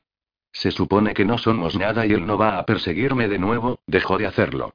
Sin pausa, Ryan se da la media vuelta, suelta una cadena negra que bloqueaba la entrada y desliza una cortina roja para que veamos el contenido de la sala en su totalidad. Lo sabía, susurro. Bastián está sentado en un sofá y tiene a dos mujeres a cada lado. Sus brazos están apoyados sobre los hombros de cada una, como si quisiera retenerlas contra su cuerpo para siempre. No se ha dado cuenta de que estamos aquí porque él y algunos hombres están viendo a una mujer bailar sensualmente con una barra, se desliza sobre ella abriéndose de piernas y certificando que no lleva ropa interior. ¿Ves a lo que me refería? Me susurra Bárbara. Yo me largo de aquí. Me voy a dar media vuelta y como si lo estuviera esperando, Bastián me mira a los ojos con cara de muy pocos amigos, frunciéndome el ceño. Sacude su cabeza ligeramente abriendo los ojos para cerciorarse si estoy aquí o es producto de su imaginación. Cuando se ha dado cuenta que no está soñando, sonríe y besa una de las cabezas de que tiene junto a él. Se me ha formado un nudo en la garganta, este neandertal acaba de matarme el hambre, aunque solo por unos instantes, sabía que iba a reaccionar así, lo sabía porque soy la única persona en el mundo que le conoce. Ryan susurra algo que no logro entender dejándonos a solas en la entrada de este espacio VIP. Bárbara, da un paso hacia adelante, está de brazos cruzados y aunque parece molesta, no se le nota. Bastián, por favor. Te he traído a Nancy. Los hombres están babeando por el show que le está brindando la bailarina sobre la barra, sin embargo, Bastián ha cerrado los ojos como si no quisiera estar aquí realmente. Ante este pobre espectáculo que estoy presenciando, decido darme la vuelta y salir hasta posicionarme al lado de Ryan que sigue haciendo su trabajo observando a todo el mundo. ¿Cómo está? Está. Todavía no entiendo cómo me he dejado liar por Bárbara, no sé qué hago aquí. Te necesita más que nunca Nancy. Pues yo le veo en muy buena compañía. Ambos giramos la cabeza hacia atrás cuando oímos las risas de los hombres que se están riendo de Bárbara. Ella está discutiendo en un idioma que no entiendo con la mujer que estaba bailando, y por lo que veo, está al lado del aparato de música que ya no suena, así que la rusa tiene más carácter de lo que creía. Bastián no me mira, ni siquiera me echa un vistazo, me duele más este gesto que todo lo que haya podido hacer, las mujeres exuberantes que tiene a su lado se aferran a él como si él les perteneciera. El nudo en mi garganta sigue dando su fruto, Bárbara se acerca a mí y los hombres empiezan a silbar. ¿Ves? Estoy intentando ayudarle y se ríe de mí. Haz algo. Em si los hombres no dejan de silbarme y de piropear a la rubia del vestido azul, me duele que Bastián no les regañe y que ya no signifique nada para él. Yo no sé qué hacer, es más que evidente que no me quiere aquí. Estoy en tu misma situación. Bárbara atraviesa la sala hasta llegar a mi lado, ambas estamos frente a esta función que están dando y toda la culpa la tiene el que lo está encabezando, Bastián. Carraspeo un poco porque me animo a hablar, pero uno de los hombres se levanta y se acerca a nosotras. ¿Por qué no os apuntáis a la fiesta? Todos ellos se ríen y sé que Bastián está mirándonos divertido. Estoy casada, idiota. Bárbaro levanta su mano y le enseña su anillo. Los amigos de este idiota hacen sonidos como si hubiera fracasado en ligar y pronto se acerca a mí. Su esbelta figura y tatuajes no me asustan. ¿Y tu rubia, te apuntas a nuestra fiesta privada? Dentro empiezan a hacer ruidos, silbando impacientes para que hable. Sé que Bastián está mirando y esperando por mí. Como quiera, está bien, jugaré si él quiere que lo haga. Solo si tienes merengue, quiero decir, esos pasteles con bizcocho de fresa que se venden en Maquis. Estallan en risas tras haber escuchado mi respuesta, inclusive Bárbara, esa mujer que parece que se va a dormir, enseña visiblemente sus dientes. Pero a pesar de que les estoy regalando a todos un momento divertido, a mí solo me interesa la reacción de una persona en especial y es la de Bastián, que no ríe. Yo te compro todos los pasteles que me pidas, Rubia se acerca a mí creyendo que ha conquistado un trofeo cuando Bastián le gruñe ¿qué dices Trumper? Que vayas a la pastelería y le compres uno de esos pasteles. Nos divertiremos un rato con ella. Si quiere hacerme daño, lo está consiguiendo. Bárbara acaricia mi espalda intentando calmarme con susurros, trato de absorber su tranquilidad de la que no logro embriagarme. Quiero matar a Bastián. Le miro y esta vez no se corta en hacerlo de vuelta mientras una de esas mujeres está besando su cuello. Me hunde verle de esta manera. Si quería poner algo de diversión a este momento, acabo de tragarme mi propio orgullo. Se acabó. Me voy, no lo soporto, susurro a Bárbara alejándome. No, no te vayas, Nancy, ayúdale. Ella intenta agarrar mi brazo, pero soy más rápida y consigo zafarme sin complicaciones. Esquivo algunos cuerpos entre la multitud cuando una mano, con una fuerza mayor, consigo frenarme en seco. Mi cuerpo casi choca con el suyo en mi giro, le miro a los ojos analizándolo sin perderme detalle. Bastián está muerto de miedo, tiembla y la vena del cuello va a explotarle. Se me caen las cosas al suelo porque me pierdo en sus ojos, sí, mis dos estrellas del firmamento que un día me miraron solo a mí. Tuve la culpa de perderle, quizás no toda porque tampoco quiso buscarme para darme una explicación, pero de lo único que estoy segura es que ya no hay vuelta atrás. Él puede quedarse aquí con sus mujeres y con sus viejos hábitos. ¿Qué cojones haces aquí? Grita enfadado, su ceño está fruncido y le huele el aliento a alcohol. Nada. Ya nada. ¿Qué pretendías al venir? ¿Verme esperando por ti? Se ríe y aprieta su agarre más fuerte, me hace daño no este barco ya ha zarpado, ya me cansé de tus mierdas. Está bien, le asiento. No te hagas la víctima conmigo porque me dejaste tirado como un perro, me acerca más a él, no vuelvas a buscarme y a entrar a ninguno de mis clubs, ¿entendido? No voy a llorar delante de él. Entendido, señor Trumper. Me gruñe aflojando su agarre para soltarme finalmente. No me pierdo nada de él mientras me agacho para recoger mis cosas, él me evalúa como si estuviéramos a solas en el club. Al darme la vuelta y dar carpetazo final a una etapa de mi vida, no duda en agarrarme de nuevo, esta vez más suave. No me giro, sin embargo. No. Vuelvas. A llamarme. Señor. Trumper. Me suelta nuevamente dejándome escapar para que pueda continuar con mi avance. Habíamos formado un pequeño círculo y no se me hace difícil salir de aquí hasta llegar a la planta de abajo. Llegando a la puerta del club, miro hacia arriba para ver que Bastián sigue mirándome fijamente, probablemente esté borracho y no recuerde este momento, tal vez sí. Le sonrío en respuesta de todas formas, levanto mi mano y le muestro el dedo corazón. El aire frío de la calle me recibe y Peter me ayuda con mi abrigo. ¿Tiene transporte, señorita Sullivan? Veo que está empezando a llover, la ciudad se vuelve un caos si trato de pedir un taxi, cogeré el metro. Em sí, sí, sí, no te preocupes, Peter. Que te vaya bien, te deseo lo mejor. Tapo mi cabeza con mi bolso para que la cubra perfectamente, lazándome a la aventura de mojarme en este invierno tan raro que estoy viviendo. La lluvia está empezando a caer fuerte, consigo avanzar rápido hasta la parada del metro y alejándome del club cuando una voz me alerta. Nancy Sullivan. Bastián me grita a todo pulmón. Sigo mi camino ignorándole, no quiero nada de él, no voy a darle el placer de verme hundida como ya lo hizo el año pasado. Tampoco dudaba en su constancia al alcanzarme y sujetar mi brazo. Pero ¿no te das cuenta que no llevo paraguas? Me giro bajando los brazos, mi cabeza parece recién salida de la ducha. ¿Qué quieres ahora? ¿A qué ha venido lo de ahí adentro? No tienes ningún derecho a venir y exigirme lo que ya has perdido. No te he dirigido ni una palabra, das por sentado muchas cosas.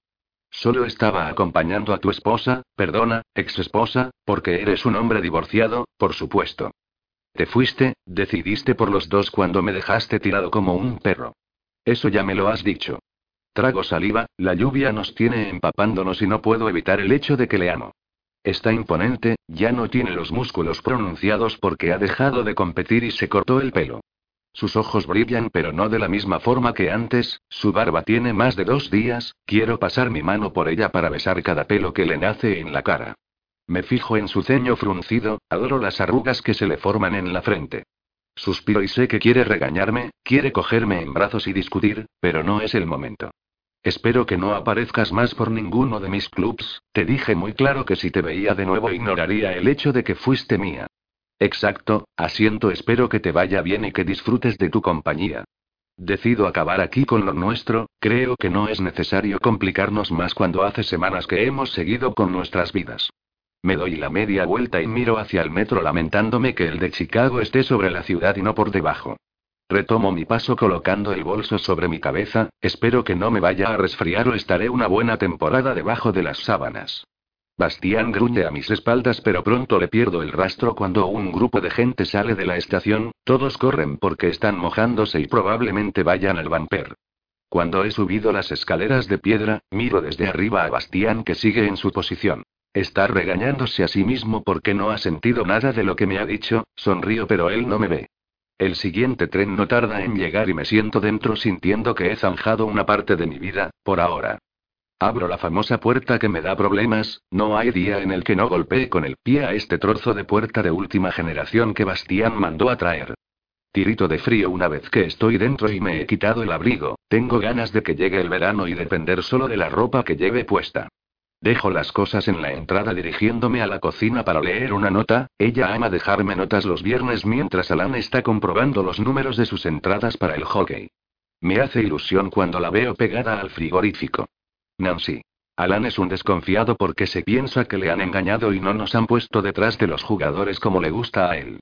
Nos vamos al hockey, te he dejado comida rápida de la que te gusta, comete el pollo porque Alan no lo ha querido, las patatas fritas aún están comestibles, te las he metido en el microondas por si quieres calentarlas. También tienes donuts y te he comprado más merengues, leí tu mensaje y estaba cerca de la pastelería. Esta noche duermo en casa de Alan, pero mañana día de chicas. Te quiero. Tu fiel amiga. Rachel, yo adoro sus notas, este pequeño detalle me hace sentir querida. Con Molly era diferente cuando nos la escribíamos, la mayoría eran sobre detalles tontos. Rachel me hace sentir parte de ella, de su familia, como si fuéramos realmente esas hermanas que ni ella ni yo hemos tenido.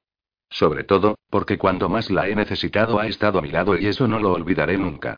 Ellos llevan bien mi ruptura definitiva, Alan por supuesto que se alegra de que lo haya dejado con Bastián, sin embargo, Rachel se entristeció y le tocó estas navidades estar a mi lado constantemente cada vez que me levantaba de madrugada a llorar porque lo echaba de menos.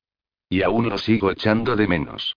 Gimo en voz baja cuando el estómago me cruje reclamando comida, vuelo los pasteles desde la bolsa sin dudar en meterme uno dentro de la boca, lo saboreo bien chupándome los dedos cuando me mancho. Veo que las patatas fritas están en el microondas y las programo un minuto, pongo el pollo en un plato, cojo un tenedor y lo hinco para morderlo. Me muero de hambre y esto está siendo delicioso, me doy cuenta de que sigo con las botas mojadas puestas y pronto me las quito, saco las patatas fritas calientes para echarles mahonesa y empiezo a devorarlas cruelmente. Esto es lo más rico que he probado en mi vida. Cuando he acabado con las existencias de la noche en la cocina, me dirijo hacia el bolso para cogerlo mientras voy a mi habitación. Doy gracias a que Bastián hizo una para mí o ahora mismo sería un poco raro dormir en un sofá cuando me muero por dormir en una cama cómoda. Entro bostezando y pensando en lo guapo que es Bastián aunque sea un bobo. Abro la puerta del baño para mirar en el espejo el desastre que tengo frente a mis ojos. Sonrío porque mi pelo está empapado, prácticamente choreando, voy a darme una ducha caliente para entrar en calor. Cojo una toalla para que no caigan gotas en el suelo y la froto por mi pelo, miro mi cara mucho más redonda de lo que usualmente suele estar, estoy sonrojada y pienso en la posibilidad de tener fiebre aunque lo descarto rápidamente. Deslizo mi cremallera por el costado hasta llegar a la cintura, salgo del vestido embutido en el que me he metido esta mañana y lo veo bajar hasta el suelo. Me analizo fijamente en el espejo mordiéndome el labio inferior, ruborizándome y girando hacia mi izquierda, pongo mi mano sobre mi vientre y lo acaricio. Oh mi dulce bebé, ¿qué vamos a hacer con tu padre? Capítulo 2 Juraría que estoy oyendo mi móvil dentro de un perrito caliente, ese perrito tendría cebolla picada y mostaza, mucha, mucha mostaza. Engulliría de dos en dos esos perritos calientes, luego esperaría a que cayeran directamente a mi estómago para poder repetir el proceso hasta que acabara tumbada sobre cualquier superficie y a punto de reventar por exceso de comida. Babeando como si los pudiera saborear, saco mi lengua abriendo los ojos porque mi móvil sigue sonando.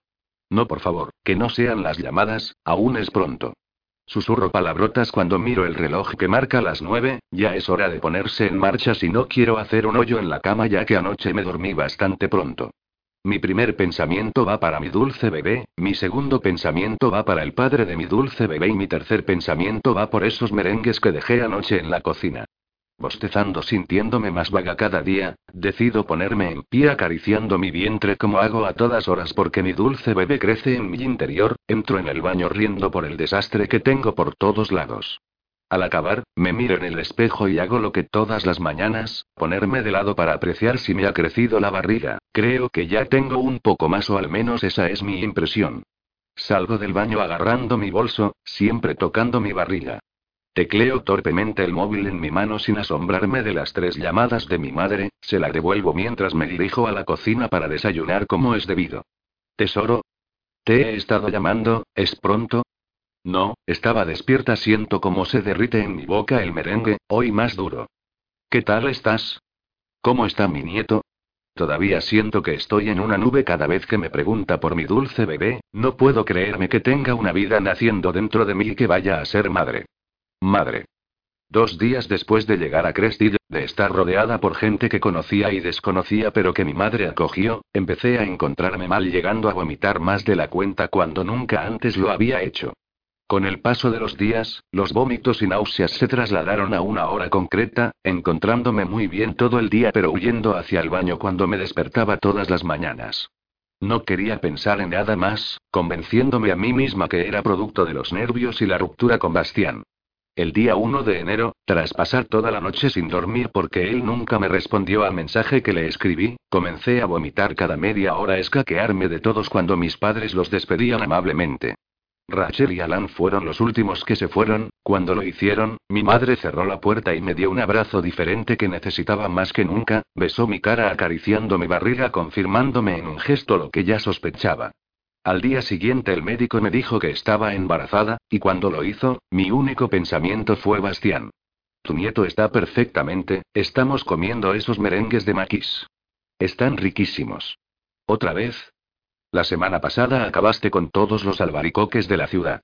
Oh no, mamá, no me lo recuerdes, los he aborrecido. ¿Hasta cuándo te durará la fiebre por los merengues? Hasta que los aborrezca como hice con los albaricoques, el queso y la crema de avellana. Estoy segura que no volveré a comer esos alimentos en mi vida. Eso es porque no te pones un límite dándole los caprichos a mi nieto. ¿Cómo estás, tesoro? ¿Te sientes mareada? ¿Tienes náuseas? Desde hace tres días no tengo ganas de vomitar, la última vez fue el miércoles y eché todo el arroz que cené. Eso sí, mi hambre se ha incrementado a niveles insospechables. Es que no paro de comer, pienso en la comida, en lo que la gente come, en hacerme bocadillos, en freír alimentos y en acabar las existencias de todas las pastelerías. Mi madre me aconseja que me lo tome con calma, si tengo algún antojo que me dé el capricho, pero es que mi capricho abarca un millón de posibilidades. La semana pasada solo comía albaricoques, también acabé con cinco botes de crema de avellana, por no hablar del queso, comí tanto que todavía se me repite. Ya sabes que a final de mes tienes la cita con el médico. Te harás tu primera ecografía y solo verá comida en tu barriga. Nuestro médico es de Crestillo y nos conoce de toda la vida, he aprovechado la amistad familiar para que me vea y lleve mi embarazo.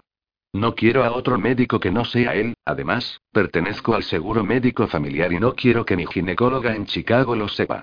Lo sé, lo tengo apuntado en mi calendario y sobre la ecografía Jens, te quería comentar algo. Cuenta tesoro. Mi madre es la única que sabe que estoy embarazada, yo lo sabía porque me faltaba el periodo aunque ella fue quien me lo confirmó cuando yo no quería aceptarlo tan rápido después de la ruptura. Estoy en un tránsito de mi vida que sé lo que quiero, tener a mi dulce bebé, pero también estoy en otro tránsito de mi vida en el que mi dulce bebé tiene un padre. Necesito poner en orden mis sentimientos más que evidentes con Bastián y se lo tengo que contar a mi madre o no tendré a nadie a quien contárselo. No quiero hacerme la primera ecografía sin que Bastián esté conmigo, como pareja o como padre, pero lo quiero a mi lado. Ayer Jens Bastián y yo nos vimos. ¿Finalmente te lo encontraste en alguno de sus clubs o dejaste de ir? Sí y sí. Me lo encontré en uno de sus clubs y también dejé de ir a buscarle. Bueno, el caso es que su ex esposa vino a pedirme ayuda, resulta que se casó con ella para el visado americano ya que es rusa. Entonces, Bastián en sus años alocados, cometió la locura de casarse con ella para hacerla residente en el país, los hijos son de su marido, no son de Bastián. ¿Hablas en serio? Sí, ayer fue mi día de suerte si no llega a ser por Bastián. Ella se presentó en mi trabajo para hablar conmigo, me contó toda la historia y como el padre de mi dulce bebé está de nuevo sucumbiendo a la oscuridad, quería mi ayuda para ver si le hacíamos reaccionar. Entonces, le vi, me mando a la mierda y me fui. ¿Qué? No puedo creerlo, él te ama. Se ve que ya no, mamá. Le cuento a mi madre los detalles de mi ajetreado viernes, desde que entró Bárbara por la puerta hasta que acabé devorando las patatas fritas con el pollo. Ella se ha convertido en mi confidente oficial porque es la única que sabe que estoy embarazada, me aconseja y apoya, me dice que mi tiempo corre más rápido de lo que creo y que debería empezar a contar que estoy embarazada. Lo haría, si no fuera porque el hijo que llevo dentro es de Bastián Trumper y cuando hablamos de él, nada es normal. Hija, deberías venir a comer hoy. No, esperaré a que venga Rachel, tendremos un día de chicas, Alan trabaja esta tarde y luego nos iremos a dar una vuelta. ¿Cuándo se lo vas a contar? ¿No crees que necesita saberlo? Se va a dar cuenta. Mamá, primero tengo que decírselo a Bastián, no sé cómo, pero tengo que decírselo. Ya sabes que cada día vas a empezar a cambiar, tu cuerpo cambiará y tendrás que tener a alguien a tu lado por si algo pasara. Sí, recuerdo las palabras del médico, soy primeriza y todo puede pasar. Intenta buscar un momento y habla con Rachel al menos, me quedaré más tranquila. ¿Y cuándo se lo vas a contar a papá? Yo, Nancy Sullivan. Eso es una cosa que te pertenece, puedo allanarte el terreno, pero no seré yo quien le comunique la noticia. Hiervo en sofocos cuando me pongo a pensar en todos los frentes abiertos que tengo. Sé que con Rachel y mis amigos no tendré ningún problema, ellos estarán de mi lado. Mi padre acabará aceptando que no hay marcha atrás y que estoy embarazada, será un abuelo entregado y amará a mi dulce bebé. Bastián. Con Bastián tengo un gran problema, uno y más de uno, por eso lo magnifico tanto, porque su reacción será mucho peor de lo que quiero pensar. Mi siguiente objetivo o mi gran objetivo es contárselo a Bastián, quiero que sea el primero que lo sepa después de mi madre. Él aún no lo sabe, pero le necesito más que nunca. Dame una semana más. Solo una más. Eso me lo has dicho tres veces desde que regresaste. Tesoro, tu barriga empezará a crecer y aunque todos sepan que te gusta comer, si te ven ansiando tanto la comida, sospecharán. De esta semana no pasa, voy a contarle a Bastián que va a ser padre y que sea lo que Dios quiera. Necesitaré amparo de todos tus santos. Rezaré por ti. Tengo que colgar, me voy a la panadería. Llámame luego. Lo haré, dale besos a papá. Colgamos la llamada e hinco el diente a mi último pastel de merengue. Tengo que comprar más, dulce bebé lo ama y su madre, mucho más. Pienso en las millones de reacciones que puede tener Bastián cuando sepa que voy a hacerle padre, en todas ellas me veo atada a la cama e inmóvil para no dañar a Dulce Bebé. Tengo que contárselo pronto, me ha atormentado el no hacerlo durante tres semanas, no sé qué hacer, cómo decírselo, en qué nos deja mi embarazo como pareja o si pienso mal, cuando nazca mi dulce bebé él intente quitármelo. Ya no estoy sola en el mundo, ya traigo una vida nueva y amo a mi dulce bebé por encima de todo, incluso por encima de mí misma y de Bastián, bueno, son amores diferentes de todas llenas. Mi madre tiene razón, cada día me noto más gorda y no voy a poder esconder mi embarazo por mucho más tiempo. Continuaré engullendo esperando a Rachel, creo que optaré por unas tortitas con caramelo líquido. ¿Tenemos caramelo? Es más, ¿tenemos tortitas? Me encuentro envuelta en un dilema universal para mí cuando el timbre de casa suena, como sean algunos amigos de Rachel se van a llevar una buena bronca porque son las nueve de un sábado. Deberíamos estar todos durmiendo. Abro la puerta dispuesta a patear a Alex como siga gastándole bromas a Rachel, me sorprende que no haya nadie, saco la cabeza bajo un silencio insólito y al cerrar la puerta creyendo que son imaginaciones mías, me da por mirar hacia abajo viendo un paquete que está en el suelo. Frunzó el ceño mientras miro el sobre, rápidamente me doy cuenta que puede ser un envío para Rachel de la tienda, me agacho para recogerlo y al darle la vuelta leo mi nombre en letras grandes con letras recortadas de revistas. Juro que como sea otra broma de los chicos, los voy a matar.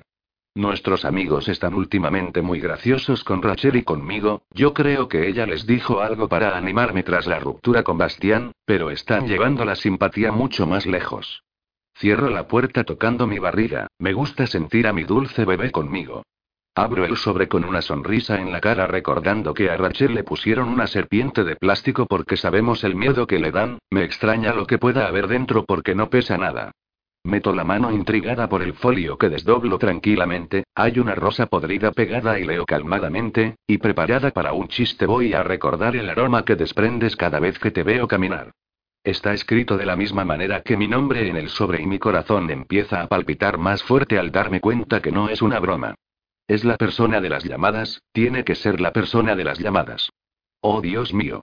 Dejo caer todo al suelo llevándome la mano a la boca, la otra en mi barriga. No es una broma, esto no lo harían los chicos. Ellos, ellos nos gastan bromas cuando estamos todos juntos, solo tiene que ser una persona y es la que no ha dejado de molestarme con las llamadas. Se me ha secado la boca, reina en mí una intranquilidad que me lleva al miedo, más que miedo, pánico. Alguien me vigila, alguien me persigue y sabía que estaba sola en casa, por eso me ha dejado el sobre. Mi dulce bebé, oh, mi dulce bebé. Ya no dependo de mí misma, tengo una responsabilidad de por vida y no voy a permitir que hagan daño a mi dulce bebé. Me dirijo a la cocina de nuevo temblando e intentando mantener la calma, cojo el móvil y llamo a la única persona que me respondería en un sábado a las nueve de la mañana. Nancy. dime que no estás en la oficina y no te has equivocado de día. Trevor, necesito hablar contigo urgentemente. ¿Estás bien? No, no lo estoy. ¿Puedes venir a casa de Rachel? Diez minutos y estoy allí. Diez minutos más tarde oigo las voces de Trevor pidiendo que le abra la puerta, al mismo tiempo está tocando al timbre desesperado como yo lo estoy, sabe que no le pediría ayuda si no estuviera cruzando la línea del límite. Al abrir la puerta, choco con su pecho abrazándome a él fuertemente, no es Bastián, pero ayuda. Estoy temblando, no he conseguido calmar mis nervios porque no sé si las llamadas y esta mierda del sobre tienen algo que ver, aunque es posible cuando acabo de despertar a mis amigos preguntando si han sido ellos negándomelo en el acto. Trevor me sostiene reteniéndome entre sus brazos, muy pocas veces he caído, pero cuando lo he hecho era porque echaba de menos a Bastián, él siempre estaba conmigo. Entrando en casa, me acompaña hasta el sofá donde exijo que me agarre las manos porque estoy a punto de desmayarme, mi dulce bebé es mi prioridad número uno y no sé lo que está pasando. Esta persona sabe dónde vivo, me ve caminar, está vigilándome todo el tiempo y en algún momento puede atacarme. Trevor continúa calmándome con palabras de cariño, un apoyo paternal que siento cada vez que me derrumbo en sus brazos. Estoy aquí, susurra. Respiro hondo, miro a su cara hinchada y a su pelo despeinado, se ha levantado de la cama corriendo por mi llamada y no se hace una idea de lo mucho que lo valoro. Los verdaderos amigos están disponibles a todas horas y Trevor lo está. Trevor, eso, yo y creo y que no puedo y le señalo al sobre que está encima de la mesa. Cálmate, princesa. ¿Qué ha pasado? ¿Bastián de nuevo? No trago saliva, me va a estallar el corazón. Abre el sobre, por favor. Lo analiza seriamente dudando del sobre hasta que frunce el ceño cuando se ha dado cuenta de cómo está escrito mi nombre.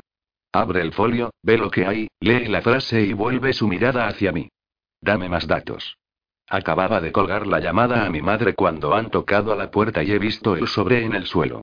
Creía que era un paquete para Rachel, pero cuando he leído mi nombre y he visto lo que hay dentro me he asustado. Lo estoy. He mirado el móvil también y estaba hablando con mi madre, me han llamado unas 50 veces. Recoge tus cosas. Te vienes a mi casa. ¿Qué? Lo que he dicho. Nancy, hay que poner esto en manos de la ley, sea quien sea, esto es serio y ha dejado de ser una broma. Tengo tanto miedo por Dulce Bebé, me gustaría que me calmara de otra forma, que me asegurara de que no nos va a pasar nada. Necesito el tipo de protección que Bastián solía darme, solo que multiplicando su potencial porque no solo lo haría por mí, sino por Dulce Bebé. Yo no tengo dinero, yo y no puedo enfrentarme a esto, tengo que y otras prioridades y tampoco sé si tengo fuerzas. Tranquila, ven princesa. Trevor pasa su brazo por mis hombros, acercándome a su cuerpo para cobijarme. Oigo el corazón de Trevor latir con fuerza porque está cabreado, me gusta tener una figura masculina que pueda cuidar de Dulce Bebé y de mí, aunque no sea Bastián. Estoy muerta de miedo porque no me ha gustado que alguien me vigile y que sepa que estoy sola, que esto pueda llegar a más. Quien haya sido sabe que estaba sola y que, oh Dios mío. Si hubiera llegado a entrar por la puerta, no sé lo que me habría pasado. No dejo de acariciar mi vientre, no quiero que a mi dulce bebé le pase nada malo. Vamos, te ayudo a recoger tus cosas. Cuanto antes salgamos de aquí mejor. Asiento porque tiene razón, no puedo quedarme sola, alguien puede hacernos daño. Nos ponemos en marcha y hacemos mi maleta de nuevo, la que tantas veces he hecho y deshecho en el último año y medio. Tras una ducha rápida, salimos de casa y nos metemos en el coche, una vez dentro cojo mi móvil y le muestro que tengo 15 llamadas entrantes del número desconocido. No va a parar. ¿Y si es mujer y sabe que anoche estuve con Bastián? Se habrá enfadado. ¿Qué? Me mira extrañado sorteando a los coches en este sábado nublado. Ayer vi a Bastián, luego te lo cuento, básicamente me mandó a la mierda, tecleo el número de mi amiga. ¿Por qué lo viste? ¿Cómo? ¿Cuándo? Espera, estoy llamando a Rachel, descuelga en el cuarto tono. Hola, ¿estás despierta? No, todavía no. ¿Llamas para enfadarte porque me comí los donuts de chocolate con almendra y glaseado rosa? Rachel, voy a pedirte que me escuches atentamente. Mi dulce James yo, es decir, yo estoy en peligro. ¿Qué? Calla Alan que no escucho a Nancy, dice que está en peligro. Habla cariño. Esta mañana he recibido una nota con letras recortadas de revistas y una rosa pegada, decía algo de mi aroma y que me ve caminar. No. ¿En serio? Sí. No es Bastián, él no te haría eso. Como siempre, Rachel defendiéndolo. No sé por qué defiende tanto a Bastián con lo mal que se llevaban. Tenía que decirlo y dejar claro en su primer punto, que no es él. Ya sé que no es él, si tan solo supiera que estoy preocupada por mi dulce bebé. Sé que no es Bastián. Ayer lo vio, grita Trevor y le regaño con la mirada. ¿Ayer viste a Bastián? Espera, ese ha sido Trevor. ¿Qué hace Trevor contigo?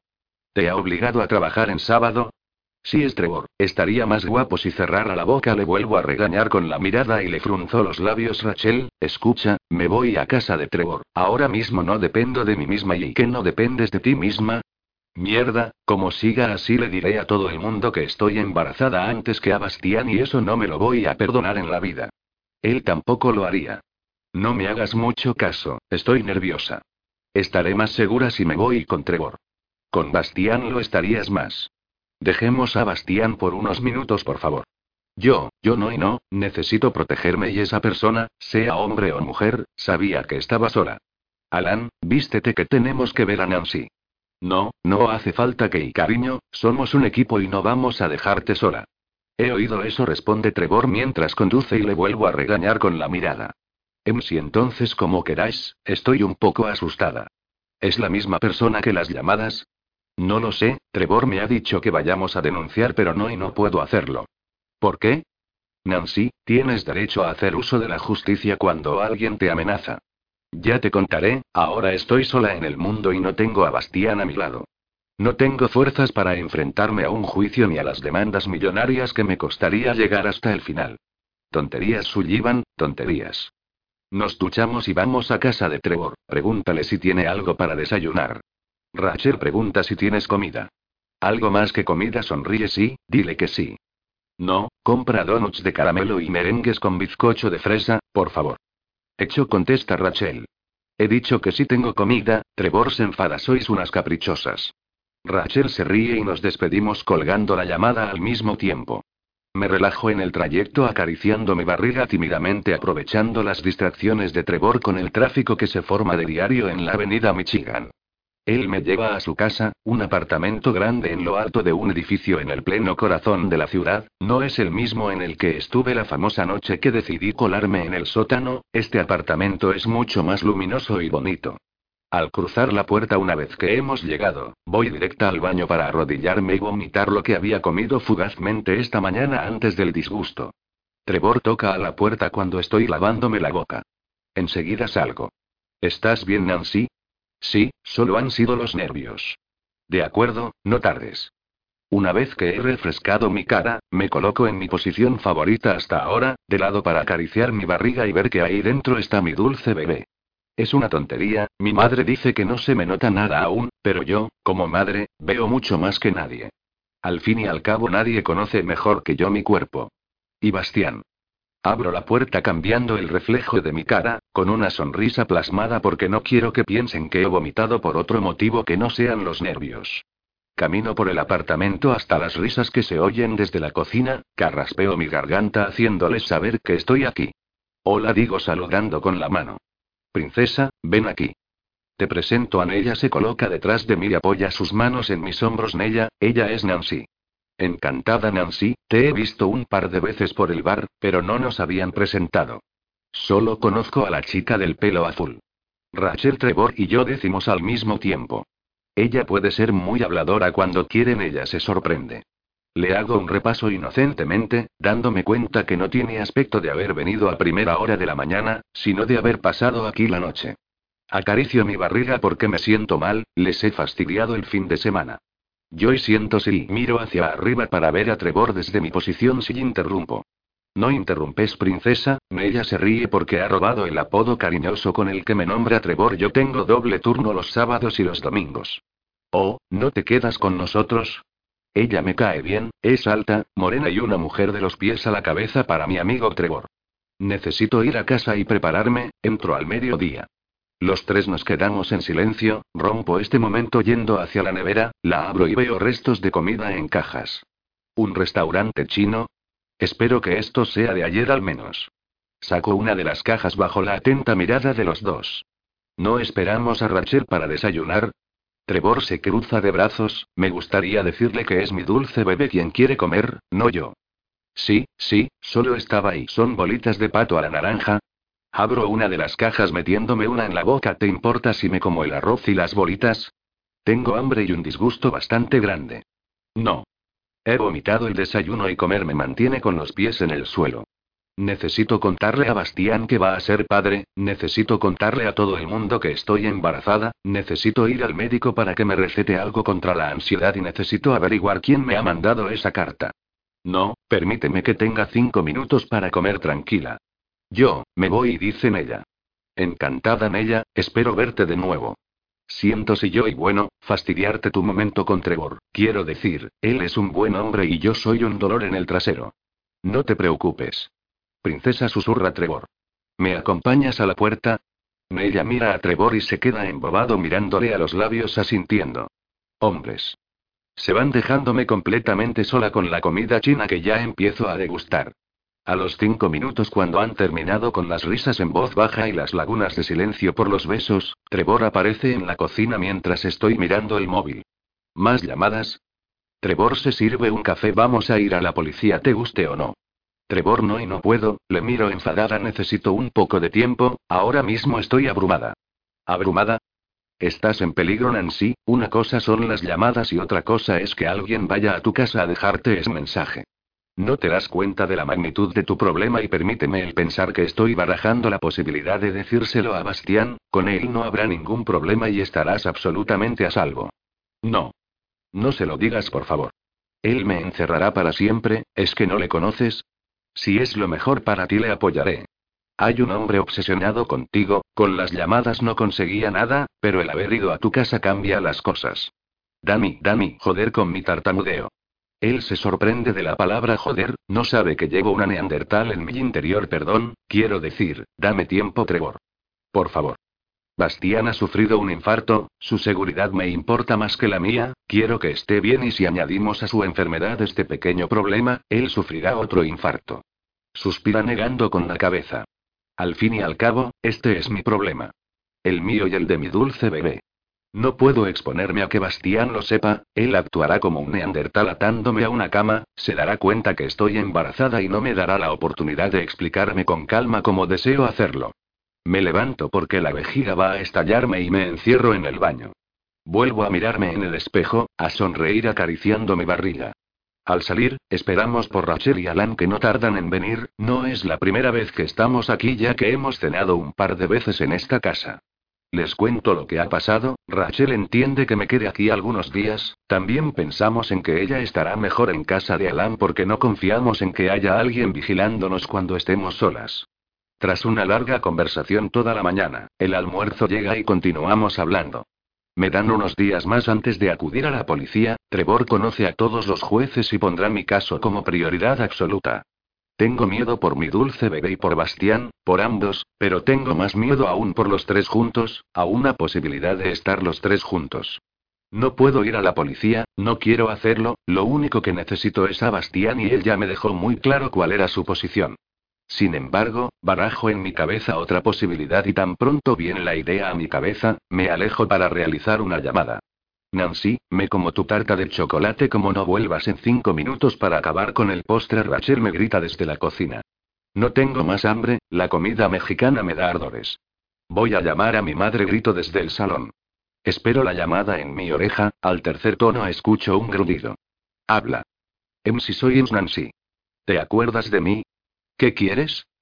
Es que y espera un momento, pongo la mano en el móvil y suspiro fuerte, acaricio mi barriga y vuelvo a poner el móvil sobre la oreja. Ems, Joy necesitaría hablar contigo. A solas. No sé si es buena idea. Por favor, no te llamaría si no fuera urgente. ¿Estás bien? No, mi dulce bebé y yo no lo estamos. ¿Dónde estás? Te recojo ahora mismo, gruñe y oigo cómo coge las llaves. No hace falta, yo puedo ir donde me digas. ¿Dónde estás? Quedamos en el Starbucks de la avenida Michigan. El que está al lado de Maquis. Voy para allá. Ah, por favor, Sebastián. No se lo digas a Bastián, ha sufrido un infarto y quiero mantenerle al margen. Me gruñe. Sigue gruñendo. Silencio. Suspira. Me pones en un compromiso. No le miento a nadie. No lo pongo en duda, pero esta vez te necesito de verdad, no dejo de acariciar mi barriga, mi vida y la de alguien más está en peligro. Por el amor de Dios, Nancy. ¿Qué es lo que demonios pasa? Voy saliendo, en cinco minutos estoy en el Starbucks. No se lo digas a Bastián. Le cuelgo. Si algo he aprendido de los Trumper, es que cuando se ponen insoportables, giras la cara hacia otro lado y se acabó el problema. Regreso a la cocina con el abrigo, la bufanda y el gorro, los tres me miran. ¿A dónde vas? Rachel es la primera en enfadarse, Alan se está comiendo mi tarta de chocolate. Hey, voy ahí quiero pasear. Vas a ver a Bastián, ¿verdad? Dice Rachel cruzándose de brazos. No, mucho peor. A otro trumper, se ríe Trevor, me quitas un peso de encima, ya no tendré mis pelotas colgadas de un árbol cuando Bastián se entere de que estoy ocultándole todo esto. ¿Con quién has quedado? Rachel se levanta preocupada, debemos acompañarla. ¿Qué? No, no vais a venir. Esto es un problema mío y necesito ir yo sola. También es mío, de los cuatro, tus problemas son nuestros problemas. Mi amiga mira a los dos y asienten con la cabeza. Relájados. No necesito que vengáis, sea quien sea, me ha visto sola por la calle y no ha hecho ningún movimiento. Le doy un punto a Nancy Alan me ayuda y yo le sonrío en complicidad. Estaré bien, he quedado en el Starbucks al lado de Maquis. Podéis verme desde la ventana. Lo haremos, Rachel afirma. Trevor se levanta para ayudarme a ajustar mi gorro, me aparta el pelo y acaricia mi cara. Nancy, ¿entiendes nuestra posición? No queremos que nada te pase, nos sentiremos más seguros si dejas que alguno de nosotros te acompañe al Starbucks. Luego, te puedes quedar con Trumper todo el tiempo que quieras. ¿Entendéis la mía?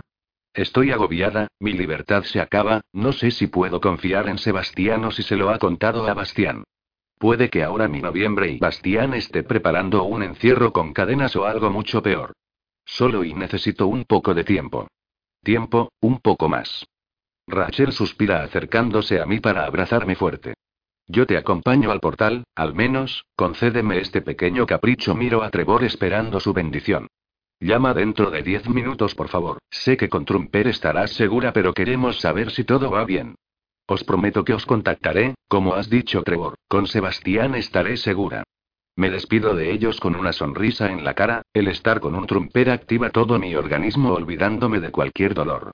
Rachel me acompaña hasta asegurarse que estoy a salvo entre la gente que espera para entrar en el Starbucks. Levanto mi pulgar hacia arriba para que sepa que la estoy viendo cuando un coche negro con la música a todo volumen se para enfrente de mí, abre la puerta y Sebastián me hace un gesto para que entre. Le obedezco moviendo mis piernas hasta la puerta, una vez más, saludo a Rachel y deslizo mi cuerpo dentro del coche. Lo primero que percibo al cerrar la puerta es que el coche huele de maravilla, es un coche parecido al Batman de Bastián y en parte, anhelo que Sebastián no sea él. Conduce a gran velocidad por las calles, como si fuera el dueño de ellas sin preocuparse de nada más que de su objetivo en avanzar hasta un garaje. Frena el coche una vez que estamos a oscuras, Sebastián es tan parecido a Bastián. Es muy guapo, alto, fuerte, cara cuadrada y un ceño fruncido inevitable para él. Mi cuerpo tiembla por la emoción al imaginarme en que él se parece a Bastián, le echo tanto de menos. En el ascensor que nos sube a su casa se encarga de posicionarse lo más alejado de mí, no me habla, no lo ha hecho durante el tiempo que hemos estado juntos y no se lo reprocho tampoco. Sé que está enfadado porque está completamente del lado de su hermano, yo necesito que él entienda mi posición ante todo, que en una relación, sufrimos dos. ¿Cómo está Margaret? Le susurra de reojo. No me digas que me has llamado para preguntarme por mi madre, le respondo mirando hacia el frente, rezando para que las puertas se abran lo más pronto posible. Una vez que abre la puerta de su apartamento, se introduce dentro dejándome con la palabra en la boca ya que iba a comentarle que huele muy bien. Me molesta su desplante directo hacia mí, que me trata de forma cuando más le necesito, la vida de mi dulce bebé está en peligro. Oye Sebastián, para mí no es fácil haber tenido que acudir a ti. Me ignora nuevamente porque está de espaldas a mí echándose una copa en su bar, no me ha ofrecido nada, las otras veces que vine con Bastián se desvivía por darme de comer para fastidiar a su hermano. Actúa como Bastián cuando se enfada, a él sabía manejarlo porque me amaba, con su hermano estoy muy perdida porque no sé cómo enfrentarme a su carácter. No digo nada, sin embargo, observo cómo se evade de mi presencia con el ceño fruncido, está enfadado y me lo está haciendo pagar. Inhalo aire buscando la paciencia que debo de tener en lo más profundo de mi interior. Por favor, dulce bebé, dame fuerzas para soportar a tu tío. Pone fin a mi castigo saliendo de la barra del bar, con la copa en su mano medio vacía y con la otra mano dentro de su bolsillo. No me gusta esta versión de Sebastián. Tú dirás. ¿Me odias? Le miro consternada. ¿Me has llamado para preguntarme si te odio? Lo que haya pasado entre tu hermano y yo, no te compete. Son nuestros problemas, no los tuyos. Fueron. Pasado, no te equivoques. Mira, ha sido un error llamarte retrocedo y camino a paso ligero por su apartamento hasta abrir la puerta. Si querías subir a mi apartamento solo tenías que habérmelo pedido. Me enfado cerrando la puerta de un golpe consumida por la ansiedad, esperando por un ascensor que tarda una eternidad en subir, y cuando lo hace y estoy dentro, rompo a llorar enseñándole el dedo medio a mi cuñado con la puerta ya cerrada. Salgo del edificio dirigiéndome a la estación para coger el metro que me lleve de vuelta a la casa de Trevor. El haber acudido a un trumper, ha sido un error. Oh, mi dulce bebé, espero que no te parezcas nada a la familia de tu padre. Media hora después, y tras una pequeña visita a una pastelería nueva que hay por la zona, Trevor me está abriendo la puerta de casa. El silencio es absoluto. Tus amigos se han ido a casa para coger las maletas de Rachel, ella quiere que luego la llames para cenar. No sé si tengo ganas. Me adentro quitándome el gorro, el bolso y el abrigo. Has venido demasiado pronto, Trevor se preocupa sentándose en el sofá de enfrente donde yo me he sentado. No ha ido bien, ¿verdad? No. No ha ido nada bien. Está enfadado conmigo, en parte lo entiendo, pero yo tampoco tuve toda la culpa. Tal vez, solo tal vez me precipité en mi decisión de dejar la relación con Bastián y tal vez me excedí con los acontecimientos. De ahí a que su hermano no me quiera ver ni en pintura, no te quiero contar, Sebas, ese ni cuento con él, y hasta Margaret estará enfadada conmigo. Margaret. Ella no debe de estar enfadada contigo, tan mal fue la última ruptura. Descubrí que se había casado y que tenía dos hijos. Me río porque me acuerdo del cuadro familiar que he pintado en mi cabeza hasta ayer, que supe toda la verdad. ¿Qué? Alza las cejas sorprendido. Lo supe el día de su infarto porque él tiene a su ex esposa en el seguro médico. Cuando llegué no me informaron del estado de Bastián porque no era la esposa y bueno, luego apareció ella y sus hijos, me bloqueé y se me juntó todo. Repito de nuevo, ¿qué? Le cuento a Trevor todo lo sucedido, no tengo por qué ocultar nada, ya no soy novia de Bastián y aunque es el padre de mi dulce bebé, él y yo no somos nada. Trevor me confiesa que lo desconocía porque él rompió el contacto con Bastián en el instituto, años más tarde se reencontraron en el sótano. Me desahogo sollozando, lamentándome por todo y en parte, echando de menos a Bastián en silencio aunque no se lo haga saber. Es el típico sábado lluvioso en el que lo veo todo negro. Ya no sé qué hacer. ¿Y si no es tan grave esa nota? Sigo pensando que es Ria, Molly y Neil. No, princesa, ellos no harían algo tan mezquino como eso. Además, hoy están en la inauguración de un centro comercial en Los Ángeles. Le miro extrañada, lo he visto en internet. ¿Y si han contratado a alguien? Me niega. No me queda más remedio que tranquilizarme, el tiempo se me agota, pero de momento mi dulce bebé y yo vamos a echar la siesta. Cierro los ojos acomodándome en el sofá, Trevor entiende que quiero descansar un rato y poco después me tapa con una manta.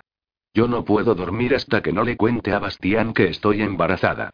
Abro los ojos sin haber dormido o descansado, escuchando voces de fondo y sonriendo porque el punto de reunión en esta casa es la inmensa cocina. Camino arrastrando mis pies para encontrarme con Rachel y Trevor discutiendo. ¿Qué os pasa? ¿A qué vienen esos gritos? ¿Qué horas es? He echado una buena siesta. Los dos me miran aturdidos. Rachel está asustada, señala aún sobre qué hay encima de la isla. Me acerco extrañada leyendo mi nombre de nuevo, está abierto, rebusco lo que hay dentro sacando el folio. Tres rosas muertas y una nota, no te puedes esconder de mí porque siempre te encontraré. Abro la boca cuando las lágrimas me atacan saliendo con fuerza de mis ojos, Rachel acude a mí rápidamente seguida de Trevor. Mi dulce bebé está en peligro, esto no es una coincidencia. Se acabó, vamos a la policía. Trevor sale de la cocina. No, por favor Trevor, ven aquí. Le frenó agarrándole del brazo, acercándome a su cuerpo para abrazarle, recibiéndome como un buen amigo lo haría. Necesito estar tranquila porque estoy aterrada, quiero poner en orden mi vida, lo quiero hacer ahora mientras mis lágrimas se secan sobre su jersey. relajada, o intentando estarlo, aspiro mis mocos como tantas veces he hecho y los miro a los dos. Nancy, siento decirte que Trevor tiene razón. Es lo mejor para ti. Esto es grave. ¿Dónde has encontrado el sobre? Estaba en la puerta cuando he llegado, Alan está comprando en la pastelería y lo hemos abierto. No queremos que te manden sorpresas. Esto no es una broma, alguien está jugando contigo cariño y yo no lo voy a consentir. Princesa, sé que estás asustada. Lo mejor que podemos hacer es llamar a la policía y contarles lo sucedido. No puedo enfrentarme a la policía yo sola, no tengo fuerzas, llevo en mi interior a un trumper creciendo, me siento muy débil. Lo único que quiero, me apetece y me muero porque pase es hablar con Bastián. Le necesito, necesito ponerle al día de tanto que intentaré no fracasar en el intento. Ha llegado el momento de empezar a poner las cosas en su sitio. Por favor, necesito a Bastián. Llevadme con él. ¿Prefieres ir a verle? Ayer te mandó a la mierda, por no hablar de que te prohibió buscarle en sus clubs, dice Trevor enfurecido, se lo he contado antes y no le ha gustado la actitud de su amigo. Lo sé y tengo que verle. Bastián es la única persona que necesito porque quiero hablar con él urgentemente. Esta tarde su hermano no ha sido muy amable y has venido afectada, ¿no prefieres hablar con él en otro momento? No. Tengo que reunirme con Bastián, aunque voy a ponerme mi abrigo de nuevo penséis que es una locura, yo me entiendo. Nosotros dos nos entendemos. Y ahora le necesito. Me abrigo bien porque afuera hace frío, la nieve cae cuando no está lloviendo y el pensamiento de Bastián con mi dulce bebé hace que me mantenga caliente, además de un buen abrigo con bufanda y gorro a juego. Mis amigos se imaginan la escena. La mía corriendo a los brazos de Bastián porque no puedo dar un paso más sin él, ellos piensan que me va a gritar, que vamos a discutir, que lo voy a pasar mal y probablemente tengan razón. Él no me quiere ver, él prefiere estar con otras mujeres dejando que le besen el cuello, ver cómo baila una stripper para ellos en una sala VIP. Una vida que no voy a aceptar aunque sea el padre de mi dulce bebé. Todo lo que hago no es por mí, es por la vida que gesto en mi interior y Bastián necesita saber antes que nadie que va a ser padre, espero que esa sea razón suficiente para traerle a la luz de nuevo. ¿Hay alguna manera de hacerte cambiar de opinión? Rachel no aprueba que vaya a verle aunque le defienda, ella mejor que nadie sabe lo que he sufrido por Bastián.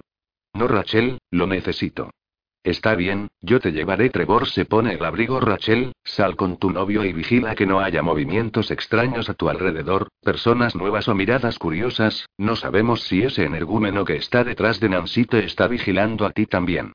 Yo voy con Nancy, nunca se sabe cómo va a acabar el espectáculo Trumper Sullivan, ni el estado en el que acabará ella. No sé, Trevor. No quiero dejar sola a Nancy. Rachel, no te metas más en esto. Ya me siento mal porque puede que estés en peligro y porque tengas que salir de casa, y nos guste o no, Bastián es el único que puede ayudarnos. Todos lo sabemos. Tiene razón, Trevor apoya lo que he dicho. Vamos, señoritas, esperemos a Alan en el portal. Nos despedimos de la pareja quedando para almorzar mañana dependiendo de cómo acabe tras mi encuentro con Bastián. Como es obvio, creen que me voy a encerrar, a llorar o a no querer ver a nadie, a refugiarme en la soledad y abastecimiento, y nada más lejos de la realidad. Voy a aceptar el hecho de que Bastián tiene una vida nueva y yo no estoy en ella, por mucho que diga lo contrario, será un buen padre pero hemos fracasado como pareja y tenemos que admitirlo. El trayecto dentro del coche lo hacemos en silencio porque pienso en las mil y una maneras de contarle a Bastián que estoy embarazada. Dejo caer algunas lágrimas por mi cara secándolas rápidamente con la manga de mi abrigo, a pesar de que intento disimular, Trevor se da cuenta y pone una mano sobre la mía para acariciarme en gesto de apoyo. Tengo miedo, susurro. ¿Por las notas? No, tengo más miedo a Bastián que a lo que me está pasando, no sé cómo va a tomarse lo de su paternidad ahora que no somos pareja además, tampoco me apetece mucho encontrarle con mujeres como ayer. Pongo la mano en el fuego por el que era todo un farol para ponerte celosa. Entrecierro los ojos, mirándole y retándole, quiero patearle el trasero por su comentario varonil. ¿Bromas? Cuando Ryan abrió la cortina estaba con dos mujeres, estaban manoseándole y una le besaba el cuello. Por no hablar de que la stripper no llevaba ropa interior y se abría de piernas delante de él. ¿Estás segura? No me lo creo de Trumper.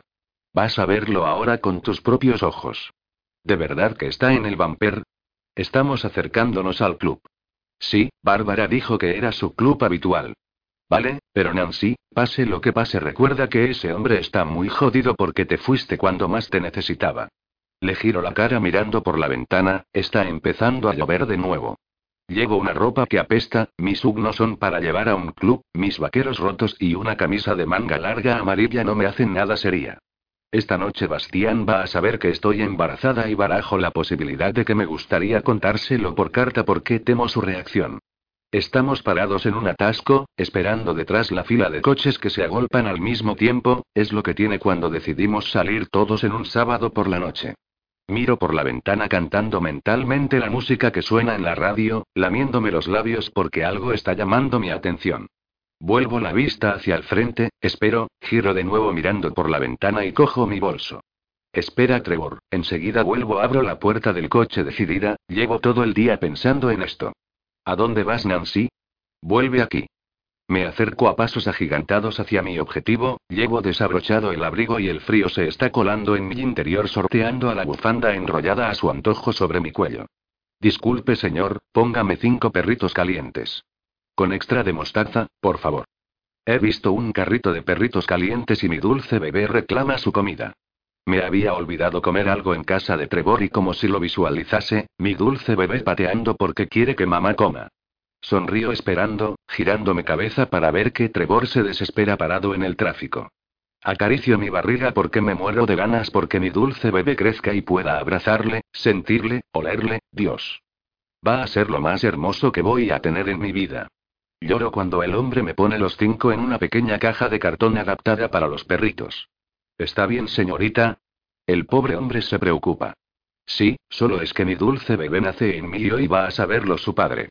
Tengo miedo y bueno, no sé cómo voy a decirle que vamos a ser padres, quiero decir, él tiene que amar a mi dulce bebé, ¿no cree? Porque pienso que Trevor me grita, el tráfico se ha reanudado y los coches pitan al nuestro. Me despido del hombre volviendo rápido hasta entrar de nuevo y sentir el calor. Ponte el cinturón, anda. Trevor se enfada, pero me da igual, empiezo a comerme los perritos de dos en dos hasta dejar uno. No, no estás comiéndote los perritos de dos en dos. Sí, ¿no ves?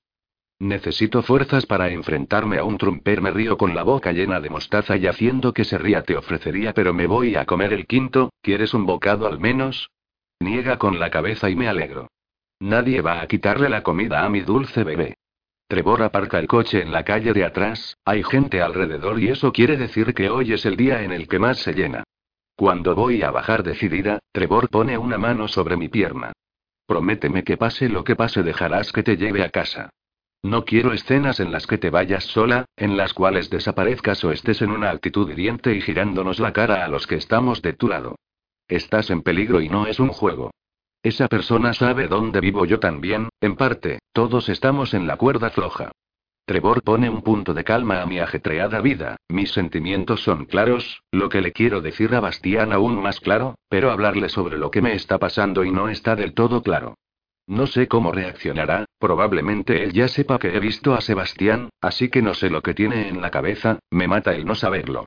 Entramos al vamper una vez que hemos saludado a Peter, subimos al área VIP y mi vientre se retuerce cuando veo a Ryan. Sé que tras esa cortina está Bastián, sí, en compañía de mujeres y también sé que me voy a romper por verle con ellas. Paro en seco haciendo que Trevor choque con mi espalda, alejándonos en retroceso para no ser vistos por Jan que sigue distraído mirando a todos lados. Déjame a mí sola, por favor, tú puedes interferir en su reacción. Nancy, eso no va a pasar. Hemos venido a contarle todo, no a que se haga ideas en la cabeza. Ideas equivocadas. Ya, Trevor, agradezco tu apoyo, pero tengo que hablar asuntos con él. Quédate con Ryan y no te muevas de su lado, es más, me he comido cinco perritos calientes, búscame una botella de agua fresca por favor. Ahora subes, ¿vale? Hazlo por mí. No está de acuerdo pero cede besándome frente, da la media vuelta y le veo bajar las escaleras sorteando a las personas que se agrupan. Está bien, esto me dará algunos minutos de ventaja para hablar con Bastián. Es obvio que no voy a soltarle lo de mi embarazo aquí, pero al menos quiero que sepa que si he venido ha sido porque le necesito, le necesito en todos los sentidos. Más que nunca. Ryan me recibe sonriendo, ambos nos gustamos y también ambos lo sabemos.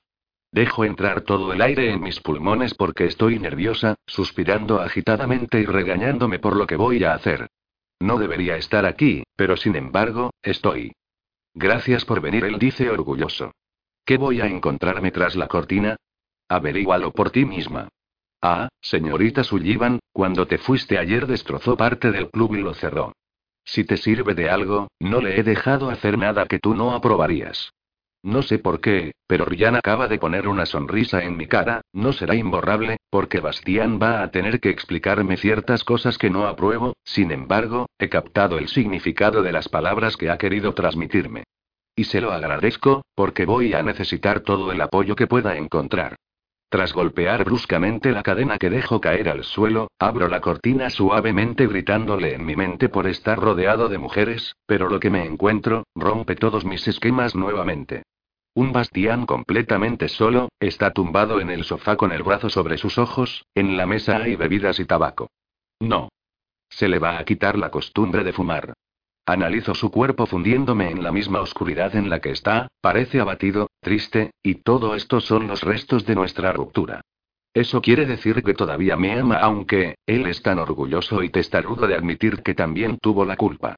Acaricio a mi dulce bebé, entro sonriendo porque mis expectativas se han hundido en un pozo, avanzo hasta arrodillarme sobre el suelo con la esperanza de recuperarle. Recuperarnos. Pongo una mano sobre su brazo para llamar su atención. No se mueve. Huelo tu perfume a 20 metros, gruñe. Me gustaría oler el tuyo también, el alcohol seguramente lo camufle. Espero por una respuesta que nunca llega. Estoy aterrada por verle de este modo, tengo un nudo en el estómago que no me deja pensar con claridad. Esta noche no hay nadie con él, la barra no está, no hay hombres o mujeres que se aferran a su cuerpo. Esta noche solo estamos él y yo. Acaricio su brazo aclamando su atención, sé que está aquí conmigo esperando por tomar la mejor decisión sin hacernos más daño. Echo un vistazo a su vientre, se mueve agitadamente, imagino mi mano bajándola dulcemente por su cuerpo pero omitiré el pensamiento pervertido de que le necesito en otro aspecto también. Aprieto fuerte su brazo procurando que me permita ver su cara, y lo consigo. Sin embargo, me esperaba otro gesto que no me hiciera pensar ahora mismo en correr lejos otra vez, su ceño está fruncido y no está de muy buen humor. ¿Qué haces aquí? Em si he venido ahí. Vete Nancy se levanta sentándose en el sofá mientras yo me levanto cruzándome de brazos, estoy nerviosa. Bastián y Ems tenemos que hablar en privado, si es posible. No, no voy a hablar contigo. No seas bebé. ¿Bebé yo? Se levanta rápidamente haciendo que retroceda hasta chocar contra la pared. No soy yo el que ha actuado como un bebé. ¿Te he abandonado en la cama de un hospital? No, jamás lo hubiera hecho. ¿Cómo te atreviste a hacerme eso? Estoy muy lejos de querer mirarte a la cara. Se da la media vuelta y vierte alcohol en un vaso. Ese día fue yo y tú también y nadie y vamos Nancy, habla que lo estás perdiendo Bastián, yo y no te creas que te va a funcionar esta vez el victimismo. ¿Victimismo? Eres tú quien se ha casado, no yo. Me encara haciendo uso de su fuerza magnética, esa que puede hacer que te arrodilles a sus pies sin decirle una palabra, su boca está arrugada y si fuera un hombre me hubiera golpeado bien fuerte. Piense lo que esté pensando, no tenemos por qué llegar a nuestros temas de discusión profundos, no ahora. Me mira analizándome, me mata que me esté haciendo daño de este modo. Vete, tengo cosas que hacer. Me gira la cara volviendo al sofá para sentarse. Ryan, llama a las mujeres. Eleva las comisuras de sus labios sonriéndome, juro por mi dulce bebé que quiero pegarle una patada en esos labios tan carnosos que tiene. Labios que fueron míos y ahora serán de alguna de sus amigas. Bastián, necesito hablar contigo. No tengo tiempo para tus conversaciones largas y aburridas. Ryan las mujeres. Ryan entra decidido con su porte de matón llegando a mi lado para encararle si es necesario. No, Bastián. Las mujeres. He dicho que no. Ella está aquí y no voy a hacerla pasar por esto. Ahora jodidamente estás con ella. Vaya Nancy, no pierdes el tiempo. Me enfado lamentando mi visita, el hecho de decirle que va a ser padre y por consiguiente, el haber venido para echarme en cara su nueva vida. No me lo pienso dos veces y avanzo dos pasos golpeándole en la cara bien fuerte. Eres un cabrón, Bastián. Arruínate porque te vas a quedar solo, ¿sabes lo que gano yo? Lo que has perdido tú. Me largo de aquí. Voy a salir con la cabeza bien alta cuando Bastián lanza su copa contra las botellas haciendo que se rompan todas, se levanta tirando la mesa y me atrapa contra la pared. Ryan está detrás de él sujetándole. Su cara está roja, sus venas se pronuncian y yo no tengo miedo. Él no me haría daño. Bastián, suéltala. No te preocupes, Ryan, sal afuera, le calmo. Nancy no y para ti, señorita Sullivan, le gruñe Bastián, haz lo que te ha dicho y no interrumpas si te queda un poco de dignidad. Le hago un gesto de complicidad a Ryan, me asiente la cabeza en respuesta yéndose y cerrando la cortina pero dejando un espacio abierto donde sé que estará observándonos por si necesito ayuda. Estoy presionada contra la pared y el testarudo de mi león no se da cuenta que acaricio mi vientre. Necesito saber que mi dulce bebé está bien. ¿Has terminado ya tu escena de Neandertal? Porque te aseguro que no sirve de nada, no te tengo miedo. ¿A qué has venido? ¿Qué pretendes con todo esto? Me abandonaste, me dejaste tirado como un perro y ni siquiera te dignaste a aparecer para saber si estaba bien o mal. He venido a hablar contigo y no de nuestra relación. Pero ya que te pones así, hablemos. Venga, cuéntame alguna que otra cosa y volvamos a la misma mierda de siempre. Me frunce el ceño alejándose, da dos pasos hacia atrás negando con la cabeza. Está perdido, hundido, abatido, destrozado y su oscuridad está pudiendo con él. Me dejaste, Nancy, no puedes venir a reclamarme. Ya no. No he venido a reclamarte, me cruzo de brazos. Ayer me llamó tu ex esposa y Nancy me regaña. Y me contó que tenías problemas, ella y Ryan pensaron que era buena idea venir a verte porque los muy incrédulos pensaban que tú me harías caso. Es obvio que lo que me encontré aquí, no era lo que ellos pensaban. ¿Y qué te encontraste aquí? Da un paso hacia mí creyéndose que me va a intimidar, pero no lo hace. ¿No es evidente? No lo es, señorita, ¿qué viste aquí? A ti, a esos hombres, a esas mujeres y a la mujer de la barra sin ropa interior. Por cierto, ¿has quitado la barra? Era muy bonita, brillaba y todo. Le subo una ceja y su respuesta son risas, sabe que estoy celosa. Yo odio que lo sepa. Así que y veamos, viniste aquí sabiendo lo que te ibas a encontrar y aún así viniste. Sí, me convencieron de que estabas realmente mal. Aunque pude comprobar que no era así. No era así porque me viste con esas mujeres, ¿verdad? Afirmativo Trumper fuerza una sonrisa quitándole hierro al asunto, se la voy a devolver y se va a enterar. Se va a acercar a mí, juraría que me va a abrazar pero levanto la mano entre los dos matando su sonrisa y en todo lo que estaba pensando. Vete de aquí Nancy, este no es lugar para ti. Tienes razón, me voy a ir y te juro por Dios que no me vas a volver a ver, pero hazte un favor a ti mismo y deja de fumar. ¿Ahora te importo? Hace un mes no te importaba si lo hacía o no. Ah, no. Que no estabas a mi lado para averiguarlo porque me abandonaste. Oye, ya está bien, Bastián. Tú me ocultaste que estás casado y estuve. Me grita. Estuviste, da igual. Cuando fui al hospital me trataron como si fuera una indigente porque no llevaba el apellido Trumper, no me informaron de cómo estabas, me iban a sacar a patadas de allí. Luego todo se complicó cuando vino Bárbara y su madre, y sus hijos y, me volví loca. No. Te volviste loca mucho antes al pensar que ya tenía una vida. Perdona Bastián, pero yo no soy la que está en el seguro médico contigo, es tu esposa, no yo. Me da igual, el seguro médico de mi familia es tan digno como otro cualquiera. ¿Te das cuenta que me has dejado porque te inventaste una mierda en tu cabeza?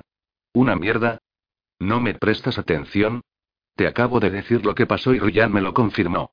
Espera, pasa una mano por sus ojos. ¿Crees a antes que a mí? No había un tú y yo en la sala de espera del hospital. Gracias a él no me echaron a patadas. Se portó muy bien conmigo cuando más necesitaba a alguien. No, si ya te conozco y susurra, avanzo y le golpeo en la cara de nuevo. No te voy a consentir que me trates de este modo. Yo no quería hablar de lo que pasó, has sido tú el que insiste. Y escúchame bien, Trumper, confiaré en cualquiera antes que en ti porque ninguna de esas personas me ha mentido. ¿De acuerdo? Y una mierda. Me grita sujetando mis manos contra la pared. Esta vez está tan cerca que bebo de su aliento. Escúchame tú. Me abandonaste, no una, sino dos veces y no habrá una tercera. ¿Entendido? No voy a decirte nada porque es más que evidente que no has querido saber nada, ni siquiera conocer mi versión. Como prefieres escuchar a todos menos a mí, te lo voy a repetir por segunda vez, no vuelvas a buscarme a ninguno de mis clubs, sal como lo estás haciendo y vive, pero déjame en paz. Recibo sus palabras como si chocasen directamente contra mi alma, una que se ha roto en millones de pedazos desde que no le tengo. Parpaleo dejando una lágrima caer, animándome rápidamente para que no me vea llorar, ya no soy esa Nancy, ya tengo algo por lo que luchar y mi dulce bebé es todo lo que soy. Frunzó el ceño con la barbilla en alto, tengo que demostrarle que soy una nueva Nancy. ¿Qué quieres decir con entrar y salir como lo estoy haciendo? ¿A qué te refieres? Me suelta dejando caer mis manos, con su pose orgullosa y cruzándose de brazos dispuesto a regañarme como si fuera un padre al cuidado de su hija adolescente. Sé lo que haces, Nancy. Solo porque no estemos juntos no te dan ningún derecho a no hacer ciertas cosas. Levanta ambas cejas dejando muy claro quién manda en esta relación. ¿Ciertas cosas? Explícate, Bastián. Ya sabes, no vas a salir con nadie.